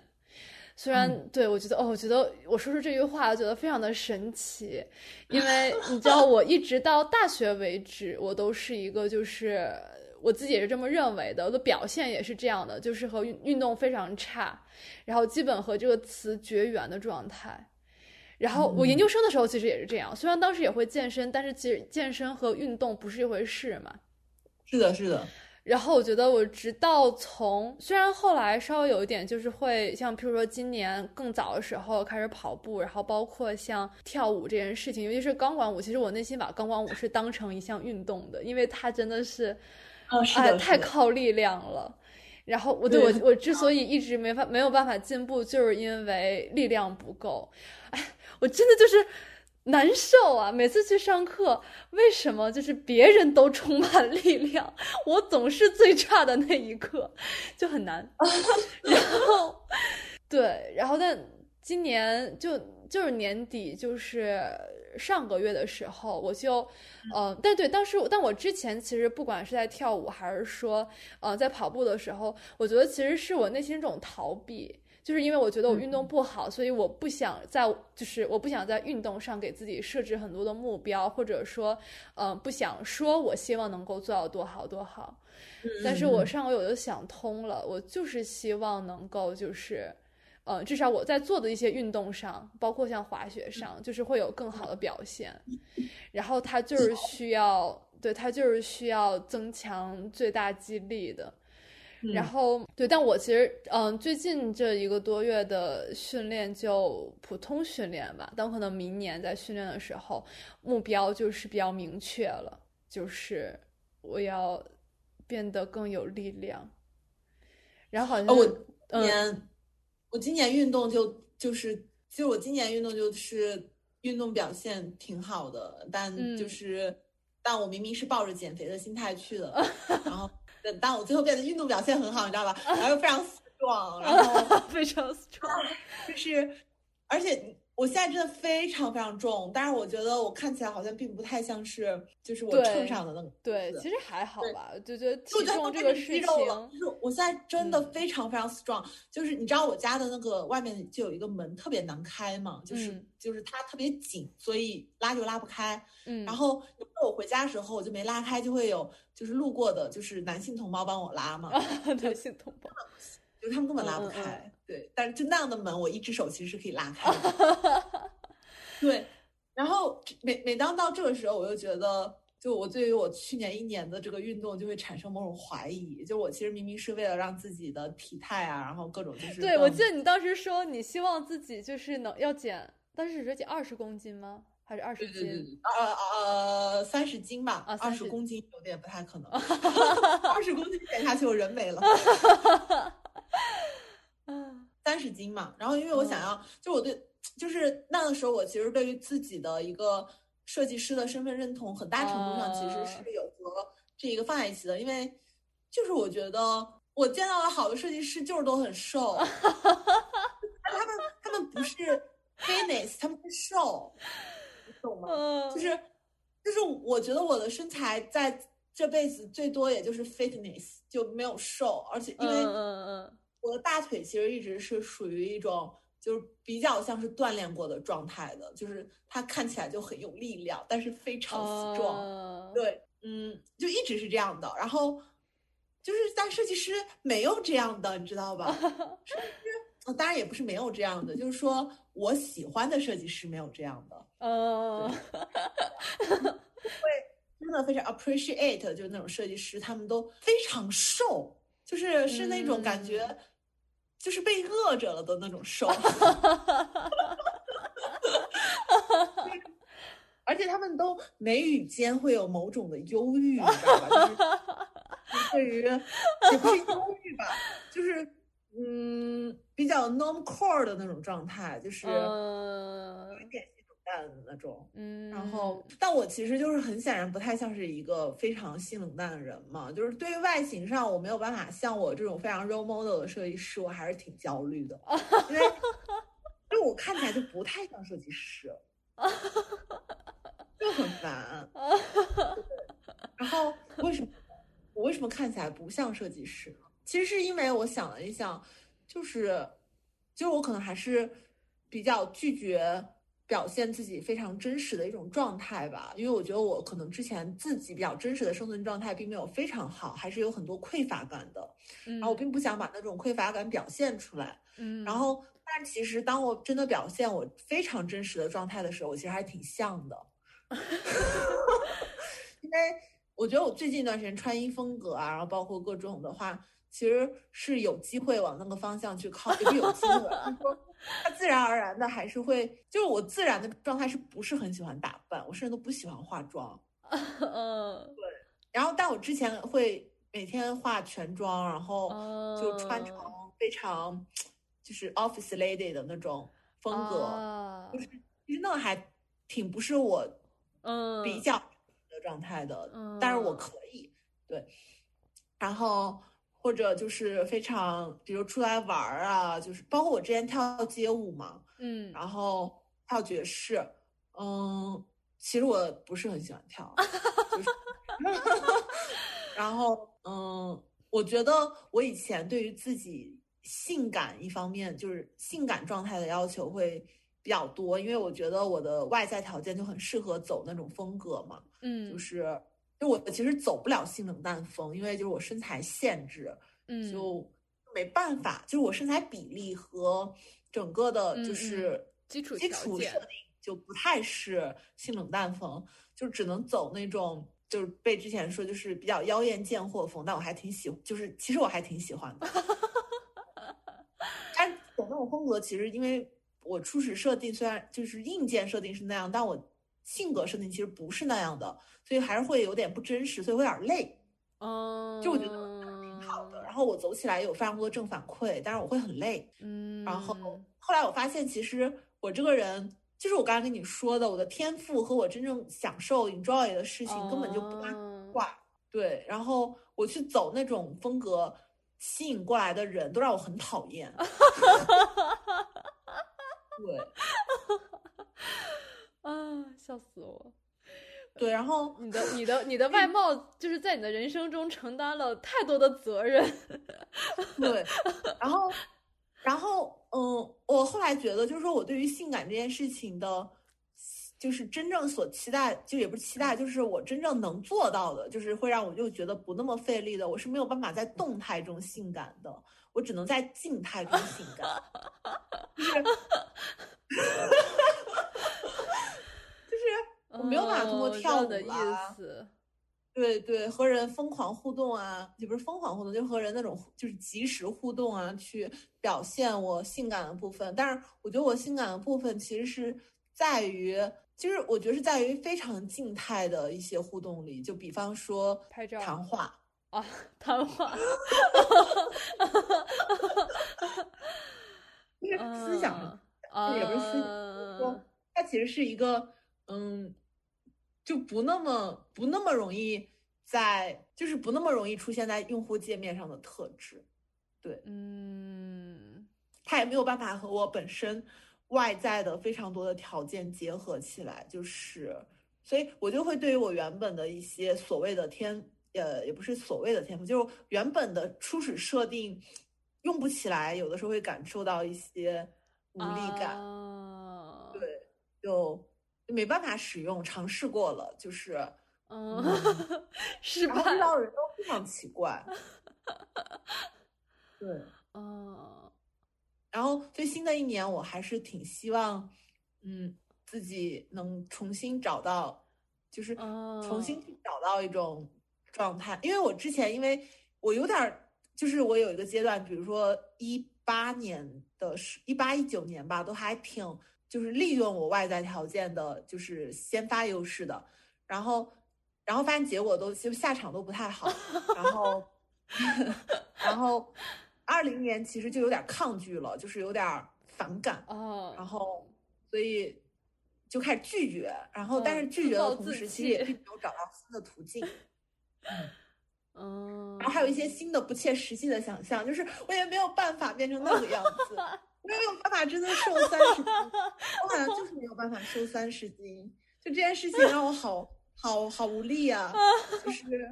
我努力的锻炼，最后我长了好几斤不。不不，你知道，你你想要的那种状态，那种三十斤的状态，它就不是不要锻炼，你就要靠饿，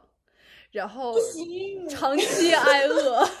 你才能达到那种状态，就不太现实。愿意挨饿，你放弃。我可以锻炼，但我不愿意挨饿。是的，我好像对，因为我其实我觉得我好像对我 只能挨饿，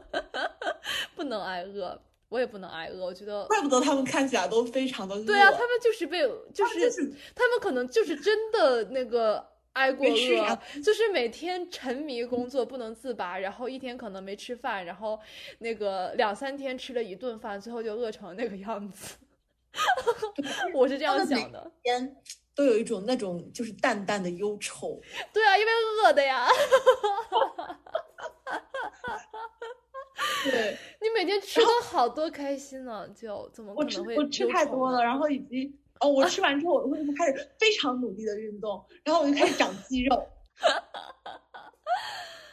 嗯，对，然后然后我就看着我的，我不是最近一直在打那个搏击嘛，我看我搏击表现越来越好，然后我就开始羡慕。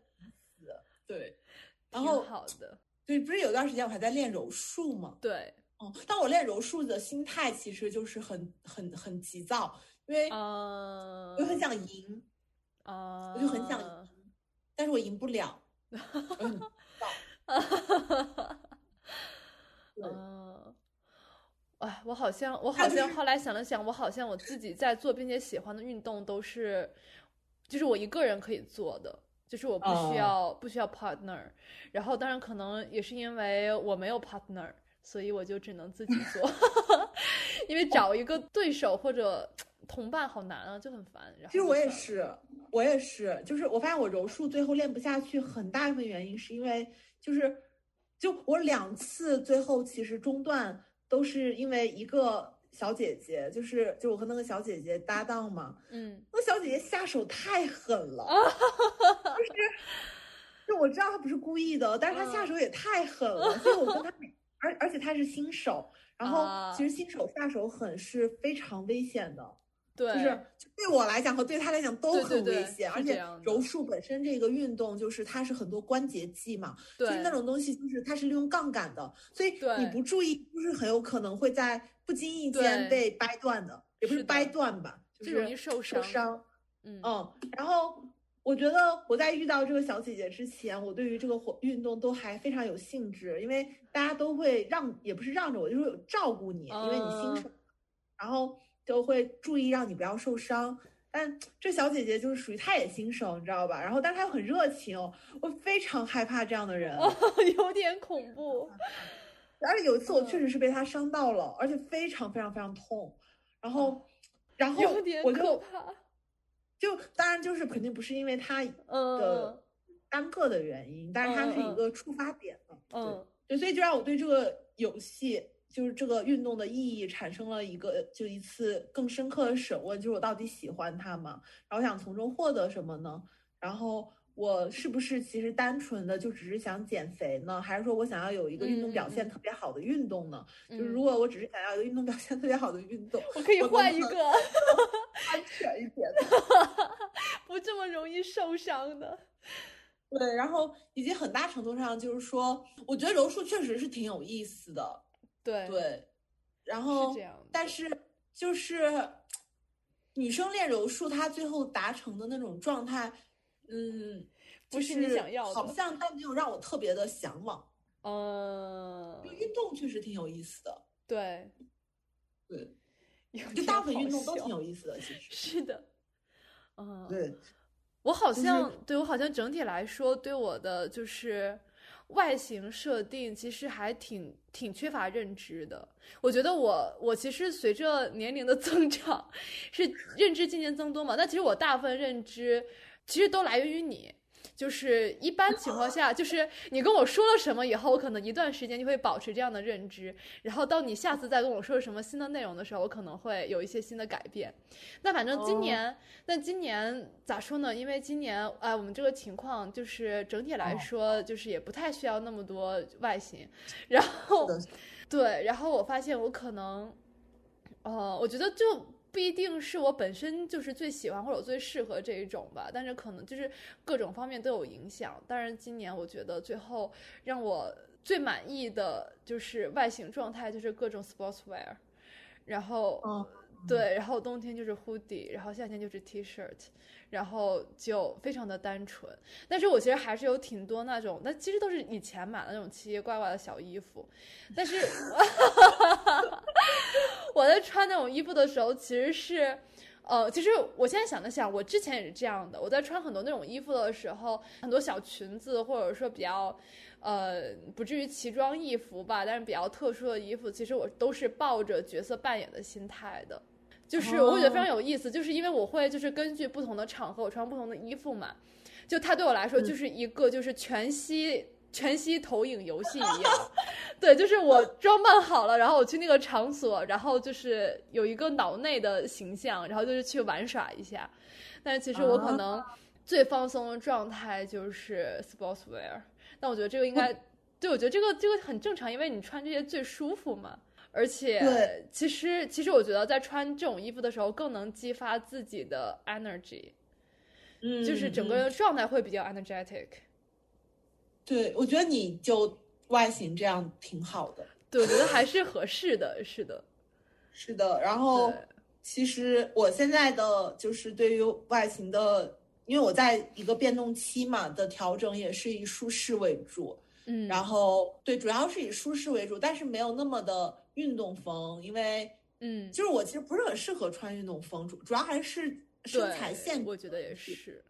对，然后因为我穿运动风，就是身体曲线会没有，会显得很奇怪。嗯，然后对，而且就是说运动风本身就是跟我们的工作场合没有那么的，是的，不太搭。是的，但是我我也在找，就是就是就是我适合的运动风也还是有了，但是我觉得我还在寻找，主要最近没有什么试验的条件，因为我最近在让自己不要买衣服，我不是很那什么，就是我想要能够。好像外形这个事情好像没有被我排在优先级特别高的一个位置，所以最近没有去思考。嗯，但是我觉得我是开始思考，然后最近一直在搞我的就是皮肤嘛，就是，但是就是好像前段时间好一些了，这段时间又又回来了。我觉得肯定是因为喝牛奶，控制变量的话，应该就是喝牛奶。对，但我又一直在喝牛奶，就是怎么会这样呢？就是我一喝牛奶就会出问题。对，但是 我又没有办法让自己不喝牛奶，因为我还挺爱喝的。因为前段时间改喝燕麦奶了。呃，我其实我其实之前我也很爱喝牛奶嘛，但是你你知道我之前在做那个呃我在做那个 food plan 的时候，当时我们因为整个那个 plan 的过程中，我们是所有的乳制品都不吃的，所以我就全部都在喝那种 almond milk，就是嗯就是那种杏仁奶。但是就是 unsweetened，就没有，就其实什么都没有，就就是其实没什么味道，几乎像水一样。然后还有 coconut milk，就这两种。然后喝着喝着我就习惯了，习惯了。对，然后我发现就就也还行。但因为其实对，但是因为其实我们在喝那种奶的时候，基本上也是会控制它的，要控制量的，就不是那种像哎，我像之前那种我觉得很夸张的时候，可能我一天能喝两升的牛奶。然后 显然是不太行，但然后我基本上会用到喝它的场合，就是要不然就是在打 smoothie 的时候，就不管是有加水果蔬菜的 smoothie，还是说只加了蛋白粉的 smoothie。然后另外就是有的时候我是真的就是就是想喝点水以外的东西，有的时候就是喝茶水，有的时候就是直接去喝一点那个牛奶，然后就 不那不是牛奶，就是那种奶，然后就。就有点习惯了，反正现在整体来说，我就不太会，就是结，因为已经结束一两个月了嘛，我好像也都没有再去专门买过牛奶喝，就一直在买这种喝。我曾经戒掉过牛奶，但是不知道哪一次好像又喝了一次牛奶之后就又不行了，是的。对，好好喝啊，就跟我平时喝的完全不一样。哇，因为我有段时间喝豆浆嘛。啊。啊，是这样的，其实牛奶还是蛮好喝的。我其实家里，唉，真的真的就好难。但是，所以啊，就是我觉得我最近生活可能就是呃外形上的问题，主要是来源于就没有什么问题其实，然后呃可能更多的就是焦虑，其实是来源于嗯，所以也没有焦虑，对。就最近只有一个问题，就是上海太冷了，它怎么能这么冷呢？就是我每天都在想要喝热的东西 啊，就是太冷了。但是我又戴着牙套，又不能喝特别特别热的东西，就这个让我非常非常难受。我就想喝那种就八十度、九十度的水，就抱在啊，就是不，你喝不下那个温度的水的，别想了，太烫了。然后，嗯，上海就非常冷，导致我最近真的是每天都在想怎么保暖。而且我们在的那个办公环境就是开空调嘛，我真的觉得开空调是一个非常糟糕的，就是维系热热度的，就是热量的一个方式，就它会吹的人非常非常的干。难受。嗯。哦，然后但你也没办法，上海就太冷了，而且就是我们公司是那种老房子嘛，就是老房子的好就是挺挺好看的，不好就是其实它基础设施相对就没有那么完善。嗯。我每天都处于一种非常寒冷的状态，好难受啊，就很难受。哦，不过其实我我我我最近在健身的时候，就是我现在在健身的时候，我其实还挺想要达到那种就是，呃，就是你知道那种你一看就是就会就是身上就有肌肉线条，没有太多赘肉，就是你一看就是很 strong 的那一种类型的状态的。但是你知道我对，哎，我对外形整体来说就没有什么执念，所以我只是，就，就我我吃还是就是我只不过就是跟之前相比起来，我就不吃糖了，就不吃添加糖了，然后是稍微控制一下碳水。主要是控制一下碳水的来源，碳水和脂肪的来源。那我我就是呃，我之前在算在算那个那什么的时候，你知道吗？就是那那应该是两三个月之前吧，三四个月之前，我不是在算那个营养成分嘛。然后我其实是我那个 food plan 过后我就不算了。就已经，我已经就觉得就没必要，就是把我的生活搞得这么的精细。然后，虽然当时我其实特别兴致勃勃，就那个时候每天就特别有毒，就每天晚上花一个多小时的时间计划第二天要吃什么，然后疯狂的计算就到底比例是什么样的。那主要是因为感觉好像也不是非常的有意义，因为你这个事情效率问题。对，因为而且。对，而且它其实你再怎么算，它都是一个很 rough 的一个结果，它不会说真的那种非常精细。但是其实我只要，我其实后来发现，我只要控制就是我食物的来源，就保证我食物的质量，就少吃那种精加工食品，然后不要有添加糖，然后呃，有只要呃，就是其实是看看份数，就是控制，比如说蔬菜的比例是，比如说这个盘子的百分之五十。然后等等，就已经完全足够了，就可以让我保持一个健康，然后又不会不会给我带来什么负担的一个饮食饮食状态。然后我又每天都吃的非常好，就很开心。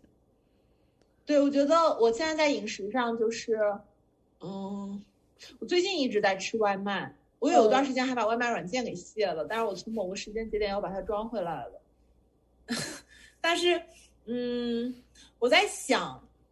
就是这种生活状态，它什么时候能够有一个就是嗯改变呢？后来我想了一想，也也还好，就是我想吃外卖的时候，就就当自己对呀，想吃的时候就吃嘛。吃完，对，吃完就等我不想吃的时候，我就不吃了。我天天吃外卖也觉得很难受，是的，对，所以就是等到受不了的时候就不吃了，然后想吃的时候就在吃，反正。就现在生活就比较佛系，然后二零二一年其实整体上来讲，我希望就是能够，嗯嗯，就是就是更正当一些吧，在非常多的选择上，更正当一些。就选了就选了，我觉得我我很大的一个问题就是我选了之后我会想特别多，嗯，是这样。选之前想就想了，但是选之后就不要想。是的，做就行了。对。然后这种事情就是，我觉得，哎，而且我其实真的，我觉得我现在生活有点没办法社交，其实还是可能明年会尝试去再把握一下尺度吧，然后也看一看到底是什么情况，因为我好像就现在就很难交朋友。哦，其实我也是这种感觉。需要。哦。对，因为而且主要就是，其实就是因为现在交朋友的成本非常高。你想现在你交个朋友，你需要做多少的？就是你要要花很对，呃，而且我很烦，就是，嗯，我就是需要很长很长很长时间来，就是来就做很多交流，我才能建立起这种联系和信任嘛。但是其实大部分人都没有这个耐心，然后我就对，然后我又不是说真的没有朋友，所以这个事情就哎，我就我就算了。但其实也不不是很好，我我哎，这也是我二一年感觉会想要去做的一个事情，稍微增加一些社交的强度。对，我在想，可能就是新交的朋友，就是我们这个年纪在新交的朋友，他可能会是另外一种形态，就是可能跟他们的那种联系。对，就是可能可能就不不用不用同步太多的东西，但是比如说用什么样的一个方式去建立起新的又很有意思的，然后又比较对双方都比较有意义的关系，我还没想明白，但是可能可能可以去尝试。我觉得，对，我觉得其实就是不要期待太多，就不要对朋友抱有过多没有必要的期待。就就比如说，我现在找这个朋友，我就只是单纯的跟他为了，因为我们口味合得来，我们去吃个饭，或者说我们品味合得来，我们可以就是一起去看什么展，或者听什么剧，或者什么样，就不要要求太多。你说的挺有道理的，是的。然后就随缘嘛，如果刚好更多的方更多的方面都很合拍的话，那就是更好嘛。但没有也无所谓，嗯嗯嗯，还挺好的。其实我我猜明年其实很快就又过去了，我总 感觉是这样的，真的现在就过得好快，我的天呐，就啊，我的假期要结束了，太可怕了，还什么？我还我还我还有就还有整整一周，我反正其实真的。就这三周都比较松吧，但也好像没松到哪儿，可能就是看了不少书。我觉得哦，二零二一年其实我还挺想要做一件事情的，嗯，就是我想要好好把历史这个事情再捋一捋。嗯哦哦，因为嗯，因为我之前其实不太爱看历史，但是今年突然变得很爱看历史。嗯呃，然后我想。我想就是交叉对比的去捋一捋历史，就是因为单个的历史其实还比较好读，嗯，也不是比较好读，就是其实你读完也就读完了，你知道吗？像看故事一样，如果你只看某一段，呃，某一个地区某一时段的历史，就像在看小说一样。对，然后我想看那种，比如说这个年代艺术发生了什么，然后就是所有我感兴趣的领域它都发生了什么。嗯，是这样的。其实对，你一旦去看以后，你会发现，真就是就 everything is connected，而且他们在反复的循环。对，反正还蛮。然后我还下了一个软件，然后就是我想用那个软，就是你知道，就有一个就是非常就挺有名的一个时间线软件，然后它叫完了不会读 A E O N 怎么读？A E O N，Ion 吗？我不知道这个软件。然后就 on timeline，然后它就是可以让你分不同的 arc 去记录你的就是时间线，然后可以把这些 arc 就全部都怼在一起，然后按按照你的那个时间线就是就是分下来。嗯。然后我看它交互界面也挺好用，我以前用它做过我的就是读书记录，然后嗯那个时候用的是免费版的，然后后来我就下了一个付费版的，我准备用它去搞一搞历史，然后这个事情我还是。挺想要比较认真的搞一搞的，因为我觉得，我觉得我对于历史的了解其实还挺少的，但是其实可以更多一些。嗯，而且确实，确实就是我觉得，嗯，历史本身能让人在当下活得更没有负担一些，就是了解历史是这样的。然后，其实之前其实是科幻在扮演我生命中的这个角色嘛。啊。嗯，然后，但是科幻某种程度上就是现在就是科幻，它还是一个解决复杂度没有那么高的一些场景，因为是的，对，哎，其实说句实在实在话，我觉得其实就是大部分写科幻的人水平就是不太行，我觉得百分之九十五、百分之九十九都不太行，只有那么几个，就几个老爷子，大部分其实就是在反复的炒冷饭，或者只不过就是说拿着。现当代或者说是曾经过去的一些呃，不管是社会问题，还是说个人问题，还是什么问题，然后给他套一个就是比较有科幻感、比较有未来感的世界而已。就反正还挺无聊的。对呀，就是你说现在现在科幻有啥？现在科幻有什么好作品？根本就没有。不过其实他那本书里面说的，就是说当时科幻之所以那么的好看或者那么的 fashion，其实是因为当时就是阿波罗登月之后给人们带来的那种空前的信心，然后就是刺激了大家的创作欲望。所以就是说，只有伟大的时代才能产生伟大的科幻嘛。就我们现在这个时代太不伟大了。非常不好意思的是，因为录音的那天，我中间有几次耳机没电了，在更换耳机的时候，录音就自动中断了，然后我也忘记重新点开录音键，所以中间还有结尾各有一段没有录进去。没有录进去的部分，我和珊珊主要是在继续讨论为什么现在科幻题材文艺作品都不太行，很多科幻小说都不如修仙小说，以及我们两个理财非常废的选手终于产生的理财欲望，以及接下来一年的相关学习和实践的计划。但其实大部分想聊的内容，在这一段长达三个半小时的对话里，也基本都涵盖在内了。更多的细节，我们未来有机会。可可以慢慢聊到。其实我们最后的中心思想就是，二零年对我们来说，嗯，都充满了挑战、变化、机遇和转折点。但其实拉长人生来看，也都只是既有快乐又有沮丧的，充实又富足的平平无奇的一年。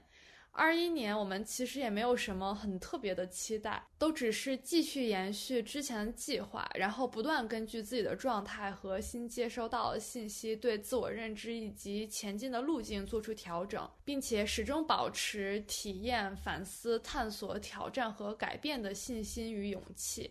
其实对我个人来说，我曾经非常不擅长做计划。实际上，当时也根本做不了计划，因为之前的生活大部分时候都只是随心所欲。真的有必须要去完成的事情的时候，就只要立刻去做就可以了。现在虽然生命变得更加清晰，对很多事情也有了更明确的期待，但其实也不觉得需要给自己设置过多毫无意义的 deadline。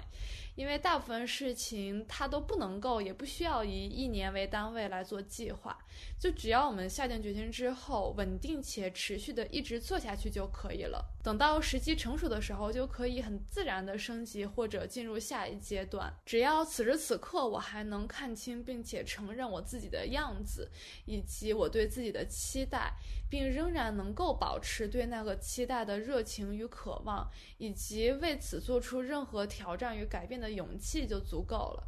因为是雌雄异性的主题，最后还是强行打了一波鸡血，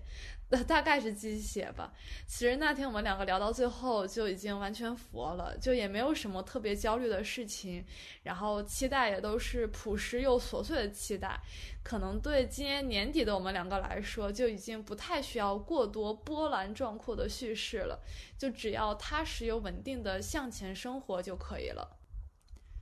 那这一次的分享到这里就结束了。我们其实平时聊天的时候就是这样的风格，就随时会跑题，然后也会比较口无遮拦。当然中间也充满了各种神奇的用词错误、吐字不清晰，还有结结巴巴之类的问题。这些我们会在未来慢慢改进的。那最后就祝大家新年快乐！如果这期节目最后发的太晚了，那就提前祝大家春节快乐。然后，如果大家有任何方面的建议，或者只是单纯的想要分享一些对二零年的体验或者总结，嗯，或者是说对明年的期待和展望，都欢迎大家来给我们写邮件，邮箱地址我会放在信息栏里。那我们下次再见，拜拜。